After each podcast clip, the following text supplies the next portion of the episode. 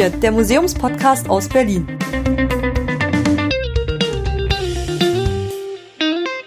Herzlich willkommen zur elften Folge des Exponiert Museumspodcasts aus Berlin. Endlich nach einer kleineren Pause geht es endlich mal wieder in ein großes Museum. Das erste Mal, dass ich von einem Museum selbst angesprochen wurde und worüber ich mich sehr gefreut habe. Allerdings ging es erst nur um die Sonderausstellung und ich habe dann gefragt, ob ich vielleicht das große Ganze mal mir angucken könnte und jemanden mitnehmen, was mir dankenswerterweise auch gewährt wurde. Vielen Dank nochmal an das Jüdische Museum Berlin.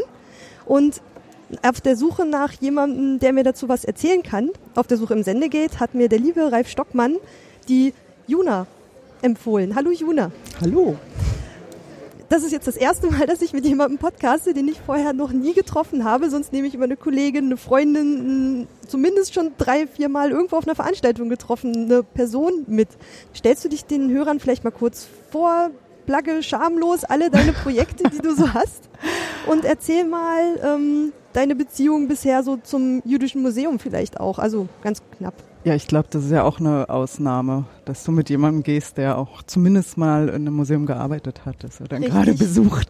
Also es wird für mich auch ziemlich spannend werden. Ähm, vielleicht erstmal zum Museum. Ich habe hier tatsächlich ähm, in den ersten beiden Jahren nach der Eröffnung, also direkt vom Eröffnungstag an, äh, in der Ausstellung gearbeitet. Also das, was noch da ist von der Ausstellung von damals, das kenne ich in- und auswendig.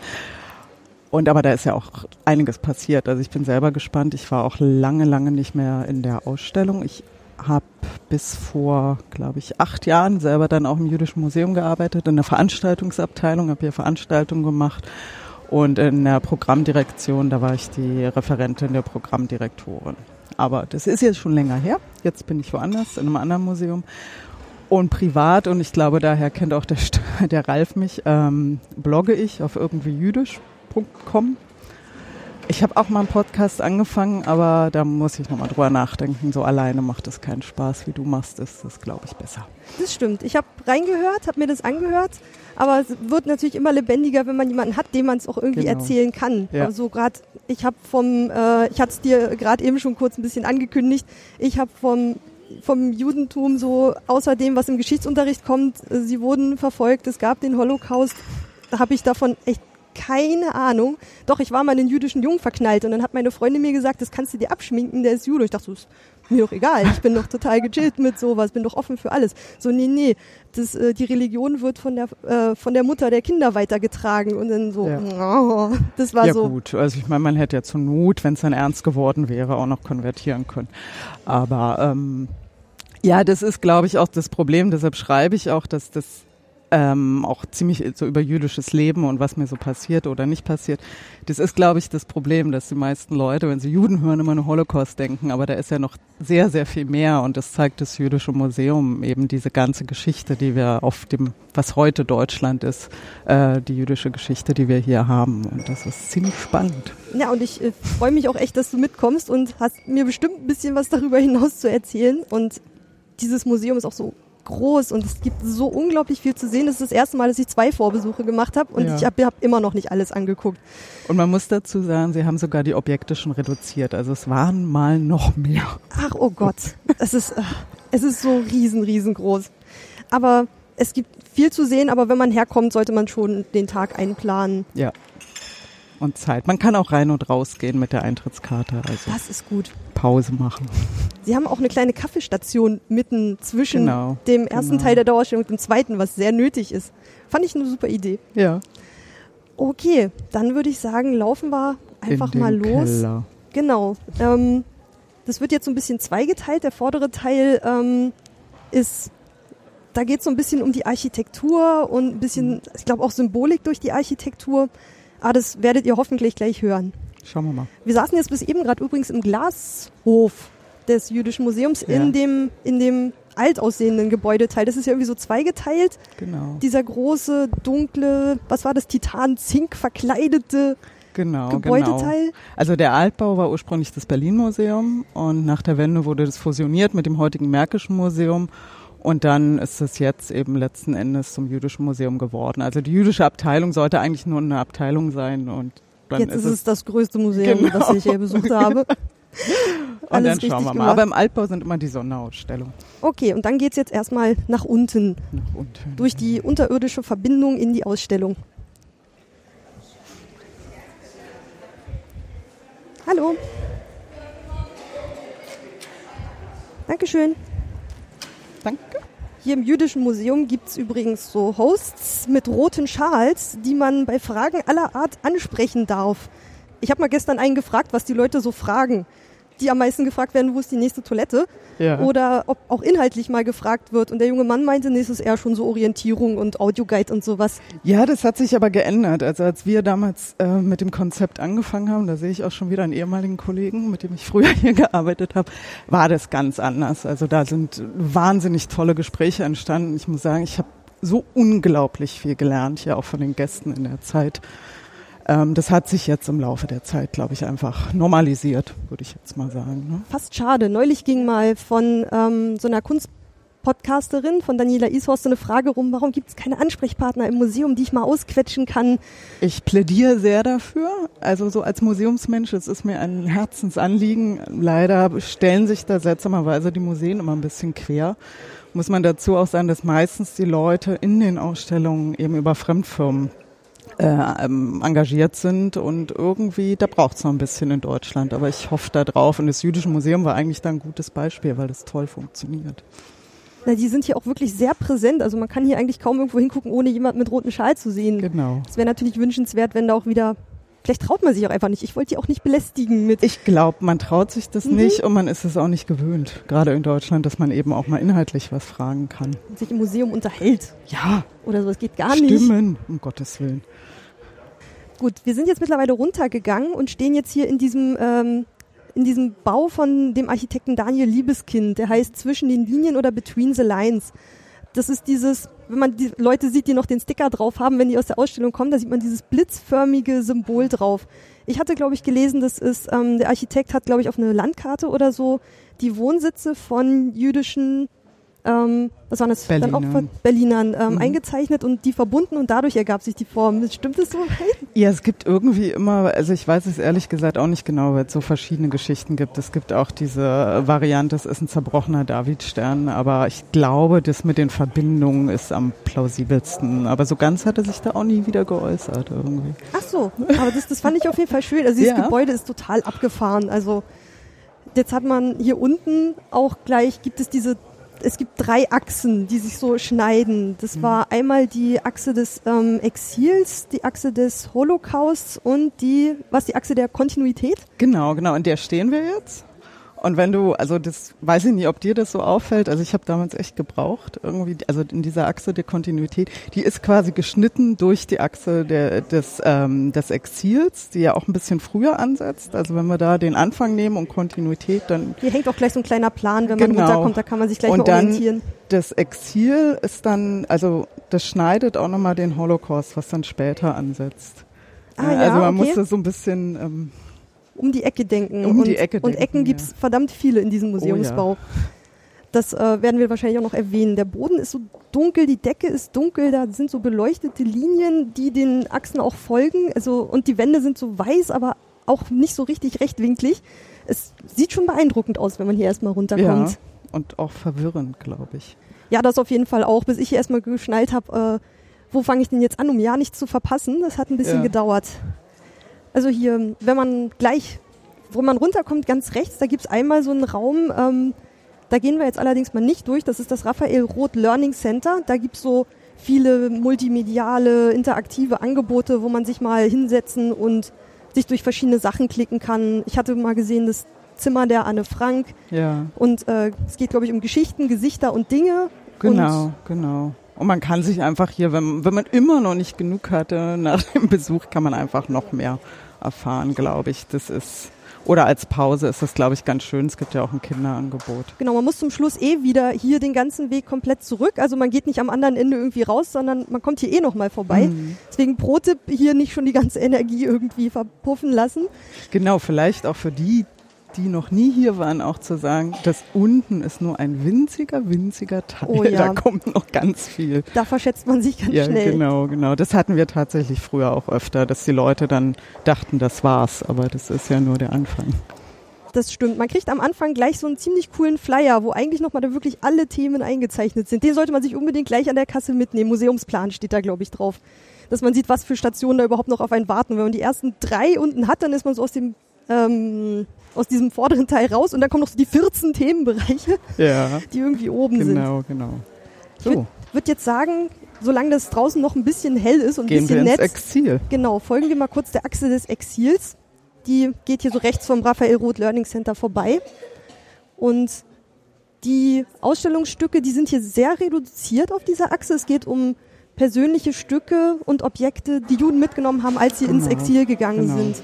Das ist Neues, kenne ich auch noch nicht. Ah, das, das fand ich ja. hübsch. Irgendwie, da steht auch drin, was, äh, es war ja irgendwie geregelt, was man mitnehmen Genau, durfte. Schmuck genau. eigentlich nicht mehr als die Eheringe. Dann sehen wir da noch Besteck, aber das war auch limitiert. Oder eine Fotokamera ist ja auch sowas, was man nicht so erst denkt, aber was ich total wichtig eigentlich finde im Rückblick, wenn man das mitgenommen hat, um das irgendwie dann auch zu dokumentieren. Da ne? stand, glaube ich, dabei, die hat er heimlich wieder eingepackt, als der Zollmensch nicht geguckt hat. Ah, ich glaube, die, ich glaub, die hätte er gar nicht mitnehmen dürfen. Ja, Deswegen, also, es, Ja. wird, es wird, also das war mir auch aufgefallen jetzt bei den Vorbesuchen, dass ganz viel nicht generalisiert wird, sondern ganz viel an persönlichen Geschichten genau, festgemacht. genau. Das ist, das sind ja auch die Geschichten der Leute und es gab ja auch eine Verbindung zu den Leuten, die die Sachen hier gegeben haben. Vielleicht kann man auch noch, hier an den Wänden stehen lauter ähm, Städtenamen. Wir laufen jetzt hier gerade lang, da steht eben Shanghai, Tel Aviv, Lissabon, dann haben wir Buenos Aires, New York. Das sind so alles Exilstädte. Ach, ja. das sind, ah, das, Also wir das sind habe in dem- das hab ich bisher übersehen einfach. Genau. Ja, das ist auch zu viel. Aber ich finde das so eine schöne Idee, weil also gerade Shanghai ist sowas, wo man jetzt nicht unbedingt dran denkt, dass das eine Exilstadt war.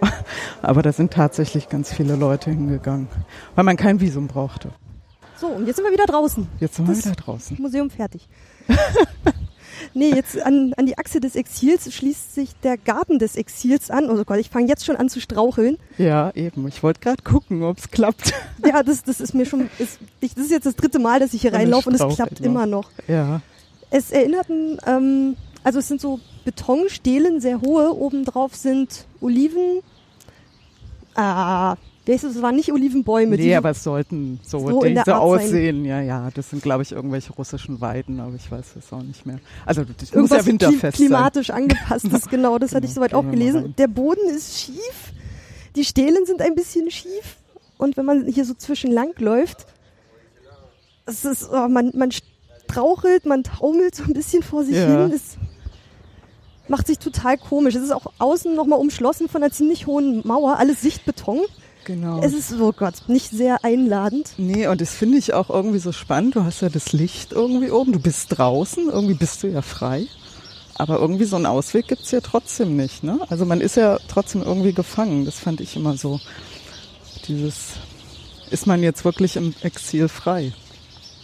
Ja, ich, ich weiß auch nur das, was bei Wikipedia stand. Das ist so dieses, so vertraute Gegenstände vielleicht. Oder, aber, na gut, eine Betonstele Nee. kennt also, man, aber man, man fühlt sich fremd.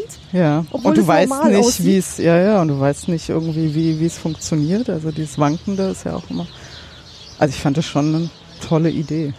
Und, Und es Es funktioniert. funktioniert. Ich hätte es mir nicht vorstellen können. Ich dachte, Ich öh, ja, taumeln, öh. Das kriegen wir schon hin, aber es ist ja. So im Vergleich zum Boden stehen die Stelen ja gerade, aber insgesamt Mhm. ist irgendwie alles schief. ja. Und das verwirrt den Kopf auf jeden Fall.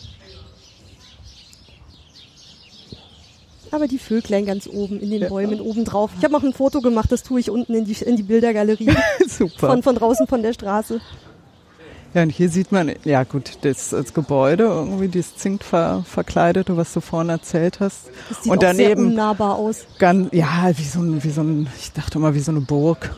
Irgendwie Ja. so voll, also Sieht, wirklich. sieht ein bisschen nach Schießscharten aus, diese Ja. winzigen Fenstern, Ja. Schlitze. Also wer Glück hat, hat er oben so ein Büro mit so einem großen Fenster. Groß. So ja, jetzt sind ja nur die ganz oben, ne? Aber ähm, und dann eben draußen auch gar nicht mehr im Gebäude ist dann der Holocaust-Turm, den sieht man dann auch. Obwohl der andererseits auch wieder Teil vom Gebäude ist. Genau, und den geben wir gleich noch. Der, N, der beschließt die Achse des Holocausts. Genau. Gut, dann schlüpfen wir wieder rein. Wenn wir nicht hinfallen. Ich weiß nicht, das, ist das Rollstuhl geeignet? Nee, Nicht so wirklich, oder? definitiv. Dankeschön. Danke. Huch. So generell, hier ist der Boden auch so etwas alles schief. Ist, ja, ja. Alles so desorientierend. Ne? Ich glaube, ansonsten gibt es überall Lifte, aber vielleicht sollte die Bremse funktionieren am Rollstuhl. ja. Obwohl man kann sich, glaube ich, sogar einen ausro ähm, ausleihen hier, wenn es nicht so ganz gut geht. Also wenn man mit Elternleuten unterwegs ist. Das müssen wir darum. Genau. Die Achse des Holocaust. Und hier sind, glaube ich, das waren Besitztümer auch Genau, von genau. Leuten, die im Holocaust verstorben sind. Genau, die dann eben auch dem Museum geschenkt wurden. Das fand ich damals besonders berührend. Also teilweise wirklich die einzigen Erinnerungen. Nochmal ein Foto, die alte Nähmaschine. Mhm. Also Briefverkehr auf jeden Fall. Es gab hier auch mal, ich weiß gar nicht mal gucken, ob das noch ist, fand ich auch ganz toll, so ein, so ein Handtuch, was dem Museum geschenkt wurde, so ein ganz einfaches.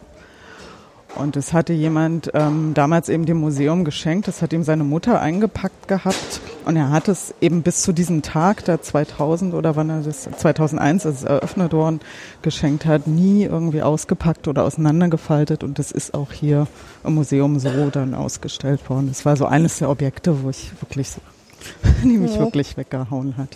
Ja. Hier stehen auch wieder Orte an der, an der Wand. Genau, und das das sind andere. die- Auschwitz, Theresienstadt, Lubin, Ma- Majdanek. Majdanek, ja. Hier kommen wir dann in den 24 Meter hohen Holocaust-Turm. Mal gucken. Es sind gerade nicht so viele da, die gleich hinter uns rein wollen.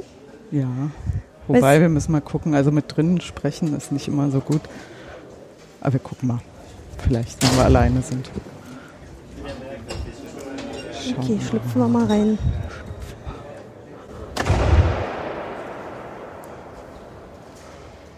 Ich glaube, eine Person ist noch drin. Ja. Aber man sieht es nicht, wenn die Tür sich so langsam schließt und der letzte Lichtspalt geht. Das ist schon echt beeindruckend. ja. Oben, es gibt nur einen winzigen Schlitz, durch den Licht einfällt und Geräusche von draußen. Aber wirklich dann erst, also der ist 24 Meter hoch und nicht rechtwinklig. Und der ist eben, es gibt ja auch keine Beleuchtung. Ne? Also je später es jetzt wird, desto dusterer. Wir können uns ja schon kaum sehen. Stimmt, bei meinem ersten Also- Vorbesuch, montags hat das Museum ja bis 22 Ja. Uhr auf und da waren wir hier im Stockdunkel. Ja, Und das man- ist unglaublich, ja. Dann sieht Völlig man auch gar nicht mehr, wo die Tür ist. Genau, und es ist ja auch, wenn die Tür schließt, du hast ja vorher immer noch das Museum draußen und das ist jetzt komplett weg. Also man fühlt sich hier echt so ein bisschen rausgehoben aus allem. Hm. Und hört nur draußen ist das Leben und hier drin ist irgendwie total der Stillstand. Das Ja. ist gut, das ist nicht der beste Ort zum sich unterhalten, sondern mal zum Gehen alleine reingehen weiter. und mal es mal auf sich wirken lassen. Wenn man Glück hat, kommt auch dann gerade nicht jemand ständig rein und raus, sondern ja, dann hat man, montags abends gehen, dann ist sowieso Genau. schön ruhig. Wüsste auch kein anderes Museum, was noch bis 22 Uhr auf hat. Ja, das ist grandios. Das und ist- ich glaube, die, die Hosts freuen sich, wenn mal jemand spät kommt. Ich meine, ich glaube, es war trotzdem gut besucht, Ja. als ich letzten Montag da war. Aber es war schon ganz, Ich glaube, Gruppen sind nicht mehr. Ich meine, dass wir um 20 Uhr immer noch eine Führung haben, eine öffentliche, wenn es das noch gibt. Irgendwie, was sich dann natürlich auch lohnt, ne? Dann mal in Ruhe. ja, ich war, ich war, ich war gestern noch mal kurz hier Ja. und plötzlich stand ich zwischen genau drei Führungen in Oh einem Raum, mitten in der Mitte. Das, ah, Okay. okay. das war ein bisschen viel. So, jetzt sind wir wieder zurück bei der Achse der Kontinuität. Die führt Genau. eigentlich genau vom Eingang geradezu zur großen Treppe, wo es eigentlich auch oben zur Dauerausstellung geht. Also theoretisch könnte man auch erst durchlaufen und später sich die äh, anderen Sachen angucken, also den Garten und den Turm. Und hier ist auch das erste Mal die Möglichkeit, aufs Klo zu gehen. Service. Die gibt's nicht so oft, das muss man noch dazu sagen. Aber Auf jeder Etage. Genau, sonst kenne ich es nicht, dass man im Museum dann plötzlich mal dann da noch ein Badezimmer hat, sondern erstmal wieder bis ganz stimmt. zum Eingang. Das stimmt. Nee, da haben sie hier schon mitgedacht. Hier steht dran Eric F. Ross Gallery, die ist jetzt aber gerade leer, aber ganz hinten versteckt sich noch die Leerstelle des Gedenkens Genau. mit einem Kunstwerk. Und diese Leerstellen, die durchziehen das ganze Gebäude. Also der Turm ist auch ein Teil davon. Nachher diese Voids. Genau, jetzt heißen. Also hier kommen normalerweise auch mal Sonderausstellungen hin, habe ich gelesen, aber jetzt aktuell ist hier gerade leer, deswegen tappern wir hier einfach mal durch. Und wir hören es auch schon. Oh ja, es, es scheppert und klappert schon.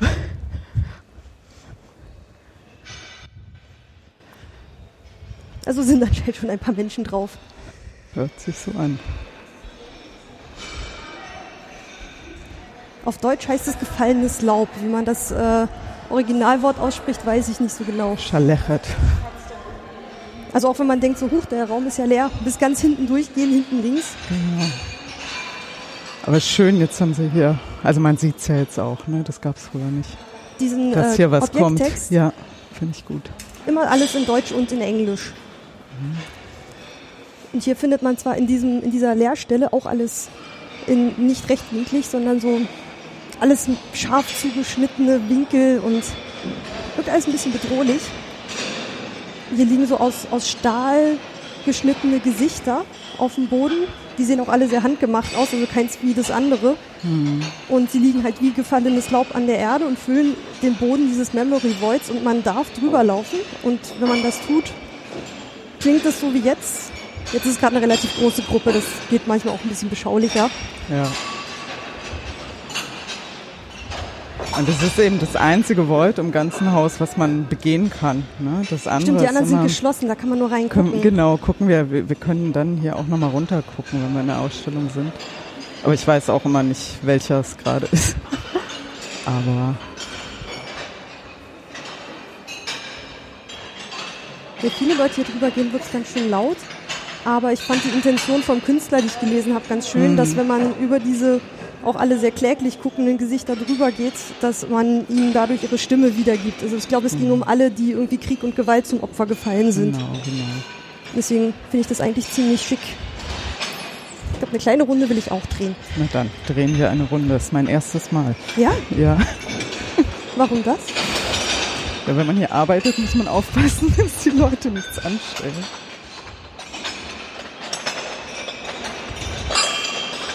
Ah ja. Hier paust schon jemand ein Gesicht ab. Ja, draußen war auch eine Gruppe, die von außen das Gebäude abgezeichnet hat. Irgendwie so Ah. eine Architekturstudenten oder sowas. Mhm. Ah, jetzt wird's ein bisschen ruhiger. Ist auch ein bisschen Stolpergefahr. Denke ich auch. Ne? Also mit High Heels sollte Nee. man jetzt hier vielleicht nicht. Aber wenn man es mal das bisschen weiter hinten schafft, dann ist man auch unter diesem Überhang raus und kann mal den Void bis ganz nach oben hochgucken. Ach, guck mal. Hier hinten rostet's auch schon. Ich glaube eher vorne ist es mehr abgelaufen als hier hinten. Sehr spannend. Und hier sieht man mal alle Stockwerke und später auch die Fenster, wo man dann mal runter gucken kann. Wenn die ganzen Opfer von. Gewalt so laut werden wie, wie hier, ich glaube, da wird es keinen Krieg mehr geben. Ja, das wäre schön. Ja, ist, glaube ich, ein einmaliges Geräusch. Das gibt sonst nicht im Museum. Nee, sonst hat man eher Angst. Ich, als ich gestern hier war, da standen noch alle brav davor. Ja. Keiner ist raufgegangen, bis ich äh, einfach dahin Ja, das, losgestapft bin. das kann ich mich auch noch entsinnen. Das war immer dann einer, wenn einer dann losgegangen ist, dann sind sie alle hinterher. Genau. Und zurück durch die leere Galerie. Wieder zum großen, großen Treppenhaus.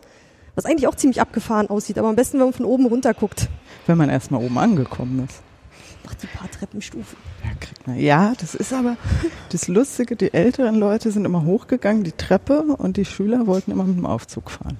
Ach. Aber das ist immer so. Da gibt's auch mal diese lustig geformten Fenster, diese Schlitze, die man von außen gesehen hat, wo man dann irgendwie merkt, man ist irgendwie so, dann erst wieder sieht, man ist überhaupt auf, auf Bodenlevel oder weit drüber. Irgendwie verliert da man dann noch irgendwann. Licht.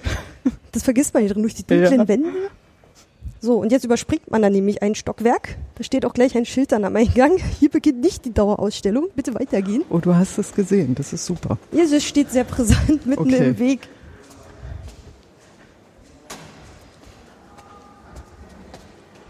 Da, also eigentlich, Aha, eigentlich okay. kann man es nicht übersehen. Okay. Es gab es bei mir noch nicht. Wir mussten immer noch direkt sagen, oben geht's los. Puh, gleich erstmal verschnaufen. Wir sind aus der Puste. So, der Granatapfelbaum.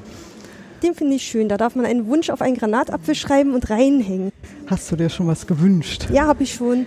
Es gibt übrigens auf dem, glaube ich, auf der Facebook-Seite vom Jüdischen Museum gibt es dann immer einen Wochenwunsch. Ja? Ach, das ist schön. Das ist wirklich schön. Ich gucke nur so cool. Also hier hat sich, glaube ich, echt nichts verändert. Ist alles noch so, wie du es kennst? Der Baum ist etwas magerer geworden mit den Jahren. Sind die Blätter abgefallen, oder? Ja. Aber Aber das ist echt schön. Das war eine also tolle, tolle Idee damals. Ich habe gestern dann mal überlegt, als ich hier dann äh, endgültig den Rest der Dauerausstellung Mhm. gemacht habe. So, ich habe noch nie so ein, ein, eine Vielfalt an Vitrinen, Ja. an Vermittlungsarten. Ja. Also hier wird echt alles irgendwie mal ausprobiert, was es gibt. Das ist so krass. Muss man ja auch überlegen, das war damals irgendwie das Team, auch was das mit angeleitet hat, hat das Nationalmuseum in Neuseeland gemacht. Der Papa. Also es kam dann sowieso schon auch mit einem anderen Blick und einer anderen Herangehensweise. Ich glaube, das sieht man auch immer noch. Jetzt ist irgendwie nicht so das typisch deutsche Museum. Genau. Allerdings wird es eben in einem Jahr geschlossen werden und dann umgebaut. Also die gesamte Dauerausstellung wird umgestaltet. Deshalb sind wir noch mal hier. Genau, um das mal, den, den Ist-Stand so ein bisschen, zu, ein, nur einen kleinen Einblick davon zu dokumentieren, wie das Jüdische Museum war. Ich glaube, sowas ist auch wichtig. Ja. Sonst, wenn es Genau. einfach wirklich grundlegend strukturell umgebaut wird. Sonderausstellungen gibt's ja ständig. Ja. Gibt's auch um den schönen Granatapfelbaum gibt's auch so eine Wendeltreppe und man kann in den Baum hoch und dann wieder runter. Und man darf überall fotografieren übrigens. Genau. Ohne Blitz. Das finde ich total super. Das muss man ja leider in Deutschland immer noch sagen. Also mich wundert es, ich hatte Dass neulich. man ohne Blitz fotografiert. Nee, generell, dass man im Museum fotografieren darf. Das ist immer noch was Besonderes. Also wir sind im Mittelalter. Genau, achso ja, ich bin schon wieder. Es Das gibt macht hier so nix. Punkte auf dem Boden mit so Pfeilen drin. Ist ja nur Und- eine Empfehlung. Äh, Ich brauche sowas. Eigentlich folge ich sowas auch ganz gerne. Und ähm, da steht dann auch ab und zu dann mal die, die Epoche oder das Thema, in das man jetzt reingeht. Das steht da dann mal äh, drauf geschrieben, damit man auch mal weiß, wo man ist. Weil ich war, als ich hier war, dann am Anfang der Dauerausstellung, ich weiß, war verwirrt und ein bisschen erschlagen. Ja. Das ging mir übrigens an meinem ersten Tag genauso. Ich habe nämlich genau hier angefangen. Das war, also am ersten Tag, wo das Museum der Öffentlichkeit geöffnet war, stand ich hier oben am Granatapfelbaum und ich hatte keine Ahnung, was irgendwie später kommt. Ich war froh, dass ich den Punkt gefunden habe und habe das auch erst länger gebraucht, um mich zu orientieren. Das ist halt auch krass. so Hier stehen dann plötzlich so eine kupferfarbenen Säulen, vier Stück. Und da sind so Aufklappfragen. Und dann kann man da einen Wunsch hinschreiben. Da hinten ist eine Videostation. Hier sind irgendwelche Architekturteile. Hier steht eine große Knoblauchzehe. Es ist halt auch, Und ein Kino haben wir auch noch. das Kino ist ganz witzig. Da kann man, ich glaube, irgendwie was, alle zehn Minuten geht der Vorhang auf und man kann rein und dann ist da so eine Projektion, ist das irgendwie so, so ein bisschen Genau. 3D gemacht. Genau, genau. Da geht's dann irgendwie um diese drei Städte, was Worms, Speyer und Mainz. Mainz. Mainz, okay, ja, ich, ich habe es mir gemerkt. Super. Wie gesagt, ich hatte vorher keine Ahnung und habe jetzt Nee, mal versucht, top. ein bisschen, ein bisschen Geschichte zu lernen. Also der Film hat funktioniert. Super. Und der, genau, der Knoblauch ist auch Mainz, Speyer und Worms. Das jüdische Zentrum des Mittelalters. Und hier steht's ja auch, also es ist Ich schön. finde es super aufwendig, für, für irgendwie einen Absatz eine riesige Knoblauchzehe hinzustellen. ja, aber das ist was, wo kann. man hinguckt, oder? Also ich habe jetzt gemerkt, ich bin schon wieder, ich, mich hat selber hingezogen, obwohl ich ja weiß, was es ist. Und es ist eben, also die, die hebräischen Namen der Städte heißen mit den Anfangsbuchstaben dann Schum und Schum heißt Knoblauch. Und das ist aber der Knoblauch das Zeichen dieses, also Zentrums in Europa im Mittelalter. Ach so. Okay, Genau, das, das also- hatte ich jetzt noch nirgendwo gelesen oder überlesen. Ah nee, doch stimmt, der wurde zum Symbol für die drei Gemeinden. Genau. Aber man, man Ja, saugt nicht habe ich auch alles erst hier auf. gelernt. Also Ach gut, Gutes das, das beruhigt mich. Also den Film in dem kleinen Kino, den kann ich empfehlen. Der ist sehr äh, informativ. ist auch schön gemacht. Also Und da kommt man hier in so eine kleinen abgeteilten beigen Wände und hat dann so kleine Architekturteile. Den Rechentisch da hinten fand ich irgendwie ganz Hm. cool. auch schön hier immer diese kleinen Durchgänge und so. Die sind auch tatsächlich alle für Kinder noch gedacht. Ja, die Also, sind immer wieder hier mal so verteilt, ja, ne? ja. Also an die hat man auch schon gedacht, weil Museumsbesuch ist ja nicht immer spannend für Kinder. Obwohl hier ist immer ein bisschen was untergebracht, was man machen kann. So, ich, ich hatte vorhin schon angekündigt, dadurch, dass es hier einfach so eine riesige Anzahl an äh, Themengebieten gibt, habe ich mir mal drei rausgesucht, wo ich dachte, die gucken wir uns genauer an. weil sonst würden, würdet ihr diesen Podcast äh, irgendwie übermorgen noch hören. Und zwar, ähm, wie gesagt, wenn, wenn uns irgendwas ins Auge fällt, wo wir denken, ach, das gucken wir jetzt noch an, das gucken wir uns trotzdem an. Ansonsten habe ich mal so ein paar Basic-Themen irgendwie rausgesucht. Ah, da drüben gibt's noch diese, diese schwarzen äh, Installationen. Die sind vielleicht noch ganz spannend. Da hat man so eine große, schwarze, glänzende Vitrine oder also Block. Und der steht für Sachen, die verschwunden sind oder zerstört wurden. Und wenn man sich hier, ich habe es nicht ausprobiert, weil ich finde die Dinger massig, äh, massiv unhygienisch. ja, ja. Weil die musst du dir so richtig ins Ohr stecken. Aber ich krieg gleich wieder einen, einen Ordnungsfimmel hier und muss sie natürlich zurückstecken. Sehr Ganz gut, schlimm bei mir. Ich räume immer auf, man darf mich nicht einladen. Ich meine, von Sennheiser ist gar nicht mal Nee. Aber äh, not ähm, too shabby. Nee. Aber du hast recht, ja. Dieses so reinstecken. sind halt so in ihr reinstecken. Aber hier gibt's auch immer so kleine Heftchen, da kann man es auch nachlesen. Also, aber theoretisch soll man damit ja halt vor diese schwarze Genau. reflektierende Wand treten und dann bekommst du irgendwie so Toneinspieler oder sowas genau, gezeigt, Genau. obwohl du eigentlich nicht siehst. Wer macht denn sowas, über Sachen reden, die man gar nicht sieht? Ja, aber du bist Kann auch ja drüber gestolpert. Irgendwie, was soll das gro- große Ding hier, ne? Auf jeden Fall ist es halt, klar, die Wände sind auch schon schwarz, aber dieses Ding ist nochmal so glänzend schwarz, so Mhm. richtig Klavierlackmäßig. Da bleibt man dann doch noch hängen. Wenn sie nur andere Kopfhörer hätten, dann hätte ich es auch mal ausprobiert. Kleiner Hinweis. Ja, ich mag mir es halt nicht in die Ohren stecken. Selbst wenn Ja. mein Freund mir seine Kopfhörer gibt, dann wischt man es unauffällig an der Hose ab. Jetzt kommen wir gleich, also die, ähm, hier kommt jetzt gleich so ein Abschnitt. Also erstmal, ah, ich weiß immer gar nicht, wo ich hier anfangen soll. Hier ist so viel zu sehen. Genau, Jetzt sind wir, glaube ich, na, das ist ein leeres Void. Ich weiß auch nicht mehr welche. Also wir können hier durchgucken. Wir haben hier so Fenster mittendrin in den schwarzen Wänden, die auch immer in der Ausstellung sind. Und da kann man runtergucken. Das sind eben diese Leerstellen, wo wir da unten auch in einem drin waren. und da sind auch meistens entweder so gut wie keine oder keine Ausstellungsstücke. Genau. Hier sind mal so ein paar ähm, Buchseiten an der Wand, aber sonst Das- sind die relativ leer gelassen worden. Ich glaube, das war auch tatsächlich mal die, die Anweisung, dass das an diesen schwarzen Wänden nicht sein durfte. Ja, dadurch stechen die aber noch mal raus. Ich habe mich dann zwischendurch gewundert, hä, warum ist hier nichts? Warum? viel Platz. Und ich laufe auch immer drum rum, weil ich immer das Gefühl habe, ich habe auf der anderen Seite was ja. verpasst. Ja, es geht mir auch so. Aber dann habe ich dann gelesen, ja, okay, das sind diese Voids und wo man dann durch diese kleinen Fenster dann auch Runtergucken kann, ja. runter hoch, je nachdem, wo man gerade ist. Und Ja, hier mal so ein bisschen genau zu den Frauen im Judentum, das ist ja ein bisschen anders. So ganz kurz mal, also Ja, das. Spezielle bei den. Frauen, also was hier glaube ich auch irgendwo ähm, hervorgehoben wurde, war natürlich im Vergleich zu den christlichen Frauen im Mittelalter, also jüdische Frauen konnten eben auch lesen und schreiben und das hat sie natürlich hervorgehoben irgendwie aus ihrer Umgebung, weil das, also Bildung einfach ein hohes Gut nicht nur für die Jungs war, sondern auch für die Frauen und so. Und hier fängt es so ein bisschen an, dass man so ein bisschen beschreibt, irgendwie wie die Frauen waren. Und es kommt dann eben zu einer konkreten Person, eine Handelsfrau, die Glickel von Hameln, die eben selber ein- fast ein Imperium aufgebaut hat als Frau. weil ihr Mann dann verstorben war Genau, und sie hat und dann sie hat die Geschäfte übernommen. weitergeschmissen. und sehr erfolgreich.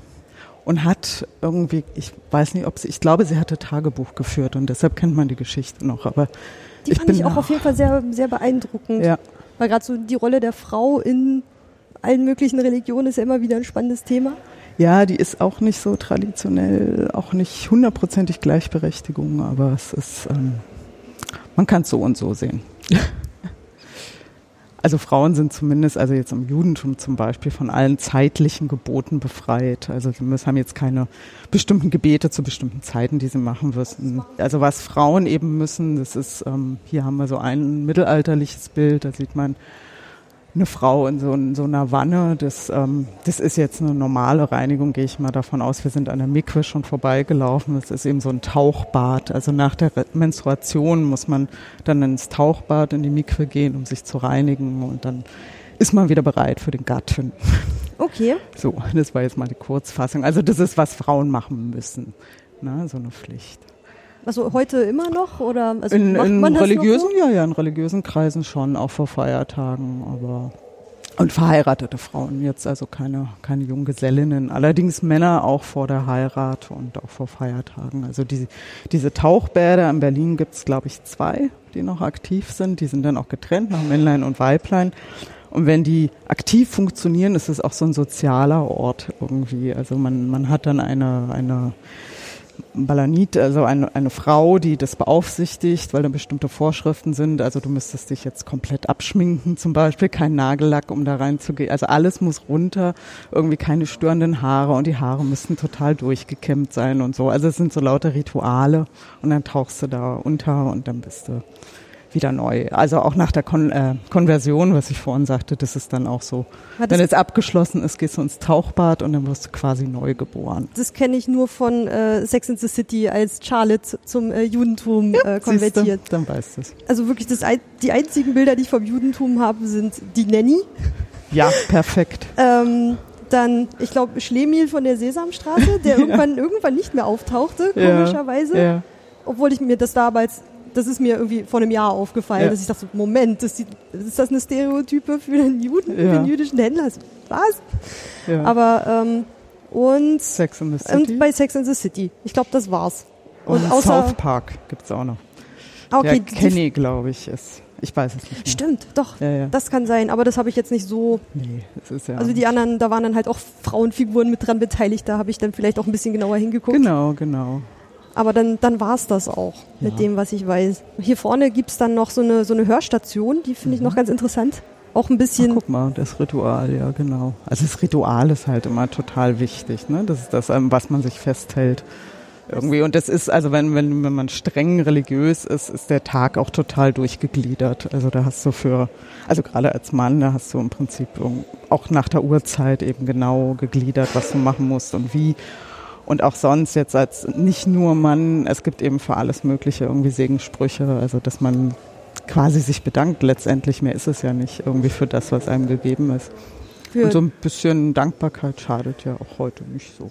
Also dann so auch aufs diesseits bezogen. Genau, nee, wenn du dir die Hände wäschst, dann gibt es einen Segenspruch. Wenn du, also, wenn, ähm, wenn du was trinkst, dann kommt es drauf an, was du trinkst, dann gibt es einen Segenspruch. Über das Brot gibt es einen Segenspruch. Also es gibt ein, ein schönes Buch, ähm, das ähm, eine Vorhaut klagt an, der beschreibt der Protagonist, äh, herrlich, kann ich wirklich empfehlen.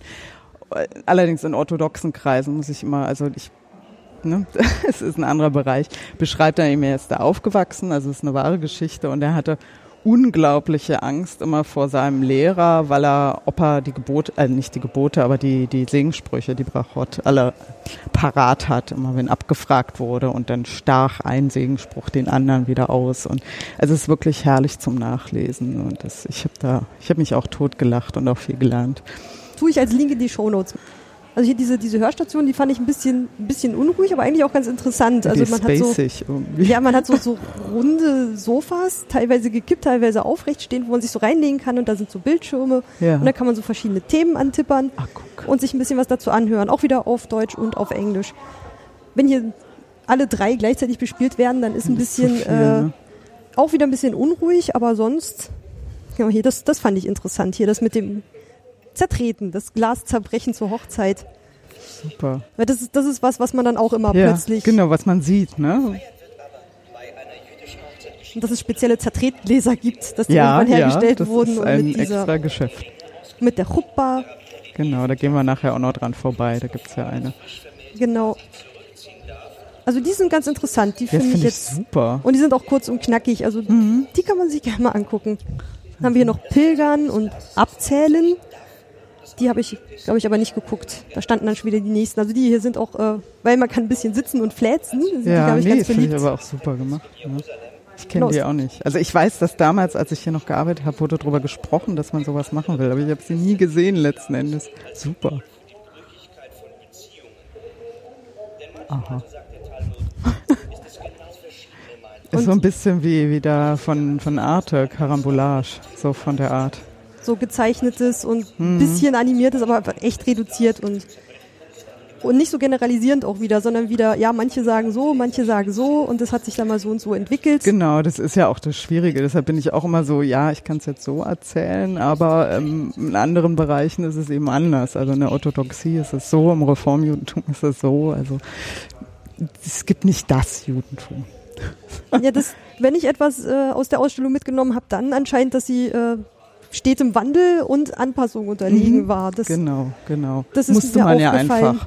Es fing ja schon relativ früh an, eben als der Tempel im Jahr 70 zerstört wurde, musste man ja gucken, so wie machen wir jetzt weiter ohne Tempel. Ne? Es gibt keinen Tempeldienst mehr. Was soll man machen? Die haben halt Opfer äh, gegeben und also muss man das irgendwie ändern und irgendwie anders ersetzen irgendwie die und dann ging es eben dann, dass man eben gesagt hat, dass ähm, das Leben ist dann der, der, der nicht der Opferdienst, aber das wird dann eben alles so weniger in, in, in Tieren, die man irgendwo hinbringt, sondern dann eben irgendwie anders ausgeglichen. Und diese, glaube ich, diese Änderung, die zieht sich einfach durch die Jahrtausende. Das ist interessant. Und auch äh, natürlich auch das Anpassen an die Umf Umwelt. Ne? Also das ist ja, es gibt so ein Gesetz, dass du nicht, ähm, das kann jetzt auch sein, dass ich völlig falsch interpretiere, also, aber es gibt ein Gesetz eben der ähm, Moderatität, also dass man jetzt nicht zu auffällig gekleidet sein soll. Also so oder so, ne? Das kann man ja so oder so sehen, aber eben auch in dem Umfeld. Also wenn du irgendwo lebst, wo es normal ist, dass die Frauen alle knielange Röcke anhaben, solltest du eigentlich auch knielang. Also, und dann nicht irgendwie extra lang, damit du auffällst. Das ist eigentlich so gedacht, klappt nicht immer, aber einfach, dass man sich ein bisschen auch ans Es geht halt viel orientiert. um Gemeinschaft, ne? um die jüdische Gemeinschaft und genau, genau. Also dass man nicht ja, aber auch so eben handelt, nicht zu egoistisch, aber eben auch wenn wenn du in, in, einer Umwelt lebst, die eben nicht rein jüdisch ist und das war ja nun mal in der meisten Zeit irgendwie die Realität, dass du zwangsläufig durch die Geschichte, dass du einfach auch nicht zu sehr auffällst oder dass sie auch muss man Ach, ja. wieder negativ sehen, dann auch wieder zu, nicht zu viele Angriffspunkte ähm, bietest irgendwie für Leute, die dir nicht wohlwollen. Also es ist so ein zweischneidiges Schwert. Ne, es ist was Gutes, aber es hat eben auch negative Gründe. Ja. Und, aber ich glaube einfach durch diese, diese Anpassung immer über die Jahrhunderte oder eben zu gucken, also wir haben jetzt da ein Problem. Nehmen wir zum Beispiel das Reisegebet. Es gibt ein Gebet eben für die Landreise, die du vorher sagst, und ein Gebet für die Wasserreise. Aber was machst du im Flugzeug? Oh. Gibt's nichts. Also nee. musste dann da eben was entwickelt werden. Und dann wird, Achso, und dann wird es, genau, dann ist es nicht dann, verboten zu fliegen, sondern nein, es wird Nein, nein, es wird dann geguckt. Also es hat ein, ein Referent hier tatsächlich, hatte mal das schönste Bild, was ich äh, mal erlebt habe, als er die Gesetze erklärt hat im Judentum, hat er gesagt, die Gesetze im Judentum sind wie ein Gummiband. Du kannst es halt total weit auseinanderziehen und da drin kannst du dich bewegen, aber irgendwann ist Sense. Und wie war das, wenn man Fragen hat, dann wendet man sich an seinen äh, Rabbi oder wie war ja, das? Ja, wenn man bei irgendwas unsicher ist, gehst du eben zu deinem Rabbi und fragst ihn. Also ein Rabbiner ist jetzt nicht wie ein Pfarrer. Also wird zwar viel gleichgestellt, aber eigentlich auch ein bisschen die Erfahrung. Also ja, also ein Rabbiner ist halt eigentlich ein Lehrer der weiß einfach mehr als du. Also wenn du, wenn du unsicher bist, ob du das und das essen darfst zum Beispiel, dann fragst du im Zweifel eben den Rabbiner. Da gibt's sogar eine Facebook-Gruppe inzwischen, irgendwie fragt den Rabbiner, die, also da beantworten drei orthodoxe Rabbiner dann Fragen, so ganz praktisch. Irgendwie neulich war jetzt ähm, eine Frage, wie es ist, ob man eine Laubhütte im Wald aufstellen kann, weil es ja nicht 100% freier Himmel ist, was eigentlich sein muss und so eine Sachen. Also dafür sind die Rabbiner da und die beantworten dir die Frage. Allerdings kann man auch wieder hintenrum sagen, naja, wenn dir die Antwort von dem einen nicht gefällt, gehst du halt zu einem anderen. So. Hast du den Rabbiner mal was gefragt? Ähm, Oder machst du das mit dir aus? Nö, ich mache das eigentlich so mit mir aus. Also ich habe einen ganz guten Lehrer früher gehabt, irgendwie, der, also ein Rabbiner, der einfach auch beigebracht hat, irgendwie, dass wir denken sollen und Sachen mhm. hinterfragen müssen, vor allen Dingen. Alles, was ihr macht, hinterfragt es. Und wenn, wenn ihr damit nicht klarkommt, dann müssen wir da einen Weg finden. Und jetzt überlege ich gerade, habe ich ihn jemals zu irgendwas gefragt? Nee, ich glaube nicht. Nee. Aber ich finde den Ansatz auch ganz gut, nicht zu sagen, hier, ich habe euch die Regeln gesagt und jetzt äh, folgt denen gefälligst ja. blind, zu sagen, ja, macht euch eure Gedanken darüber. Ja, Finde ich, ist auf jeden Fall also ein ganz sympathischer Ansatz. Genau, und ich denke, ich denke, eigentlich denke ich immer auch, also jeder muss so leben, wie er, wie er das will. Und wenn ich jetzt im Leben mehr Regeln brauche, dann werde ich halt, egal wo, es ist ja nicht nur Judentum, dann bin ich halt ein bisschen religiöser und ein bisschen strikter da. Das kann ja helfen in manchen Situationen. Und wenn ich das nicht brauche, dann mache ich es nicht, weil eigentlich geht es ja nur darum, guter Mensch zu sein und nicht um zigtausend irgendwie Sachen zu befolgen ja, und nicht Mensch mehr zu leben. Ja, eben, eben. Und mehr ist es ja nicht. Ist eigentlich nur das Ziel aller Religionen. Hoffe ich. So, also, so, so, so wäre es schön. ja. Und nicht nur möglichst viele Pluspunkte fürs Jenseits Genau, genau. Also so. es gibt so eine Anekdote eben, die immer gerne erzählt wird, äh, dass ein Rabbiner mal gefragt wurde, ähm, dass er das Judentum erzählen soll, solange er auf einem, also von dem Fragenden, solange er auf einem Bein steht. Und der eine Rabbiner hat ihn weggeschickt und der andere Rabbiner, und jetzt kommt wieder mein fürchterliches Namensgedächtnis ins Spiel. Ich glaube, Rabbi Hillel war es dann. Der hat dann einfach nur gesagt, ja, behandle jeden, wie du behandelt werden willst. Das ist der Sinn Ach des so. Judentums. Und das ist Okay, ja das- unser aller Das kennen wir ja auch so inzwischen. dieses, äh, Genau. was du nicht willst, was man dir tut, das Genau, fügt auch keinem anderen genau. zu. Mehr ist es nicht. Ich mag die eine Vitrine hier hinten noch Ah, ganz ja, gern. die Reisekoffer, ne? Genau, den finde ich, Ja. der ist ein bisschen spielerisch. Das, da geht's jetzt nochmal um diese, diese Reisefrau. Hier nehme ich finde auch die äh, Karte unglaublich ist beeindruckend, toll, wo ja, sie überall äh, hingereist ist. Hm. Anscheinend Zentrum war Hamburg und von dort bis nach Kopenhagen, bis nach Fürth, bis nach Metz, bis nach Frankfurt oder Wahnsinn, ne? Bayreuth. auf, nach Amsterdam und hier, hier Guck soll mal, auch mit dem Schiff und mit der Kutsche, sie war mit allem unterwegs. Das ist super beeindruckend. Mhm. Und dass sie wohl eine sehr geschätzte Geschäftsfrau war und das dann, was, die hatte glaube ich aber auch, was, 14 Kinder? Ja, die hat sie auch alle gut Ich, da hätte mich mal gefragt, wo sie, wie sie, wie sie mit, wo hat sie die gelassen? Frage ich mich dann, waren die Hoffe, immer mit die dabei? Hilfe. Ich weiß es auch nicht. Das hätte mich jetzt mal noch interessiert, Ja, wie man ja. das, wie man Frau und Mutter sein überhaupt richtig in, also wie man das vereinbart kriegt mit diesem Handelsreisentum. Ich glaube, dass es einfach damals, dass man sich nicht so, wie wir das kennen, so intensiv drum gekümmert hat, dass sie da einfach Leute oder beziehungsweise bei 14 Kindern dann die Kinder sich irgendwann um die Kleinen kümmern, kann ich mir vorstellen. Und hier Jetzt- jedenfalls kann man ihr helfen, wenn man ähm, den Teil hier ganz aufmerksam mal durchgegangen ist, dann äh, kann man hier mal gucken, was man alles einpacken muss, um ihr zu helfen. Also sie hat keine Zeit, die Reisetruhe zu packen und jetzt Dann machen wir das. Oder wir versuchen es. und jetzt soll man dann, was waren das, äh, acht Gegenstände einpacken, Ein Häschen kann man immer gut gebrauchen. so, wenn man Hunger hat oder wenn man Trost braucht. Okay, wir haben hier äh, Spielkarten brauchst du glaube ich nicht. Kalender glaube ich, das war, damit sie weiß, wo, wann, wann die gut, Märkte ja. und Feiertage und sowas sind. Sagen Sie es uns gleich. Ja. In den Koffer. Also ich glaube, zum Schluss sagt man, sie hat ein, zwei, drei Sachen dabei, die sie nicht braucht. Feder und Tinte vielleicht Ja, denke ich auch irgendwie. Ne? zum Schreiben in den Koffer. Dann vielleicht noch eine Waage, wenn sie handelt, oder?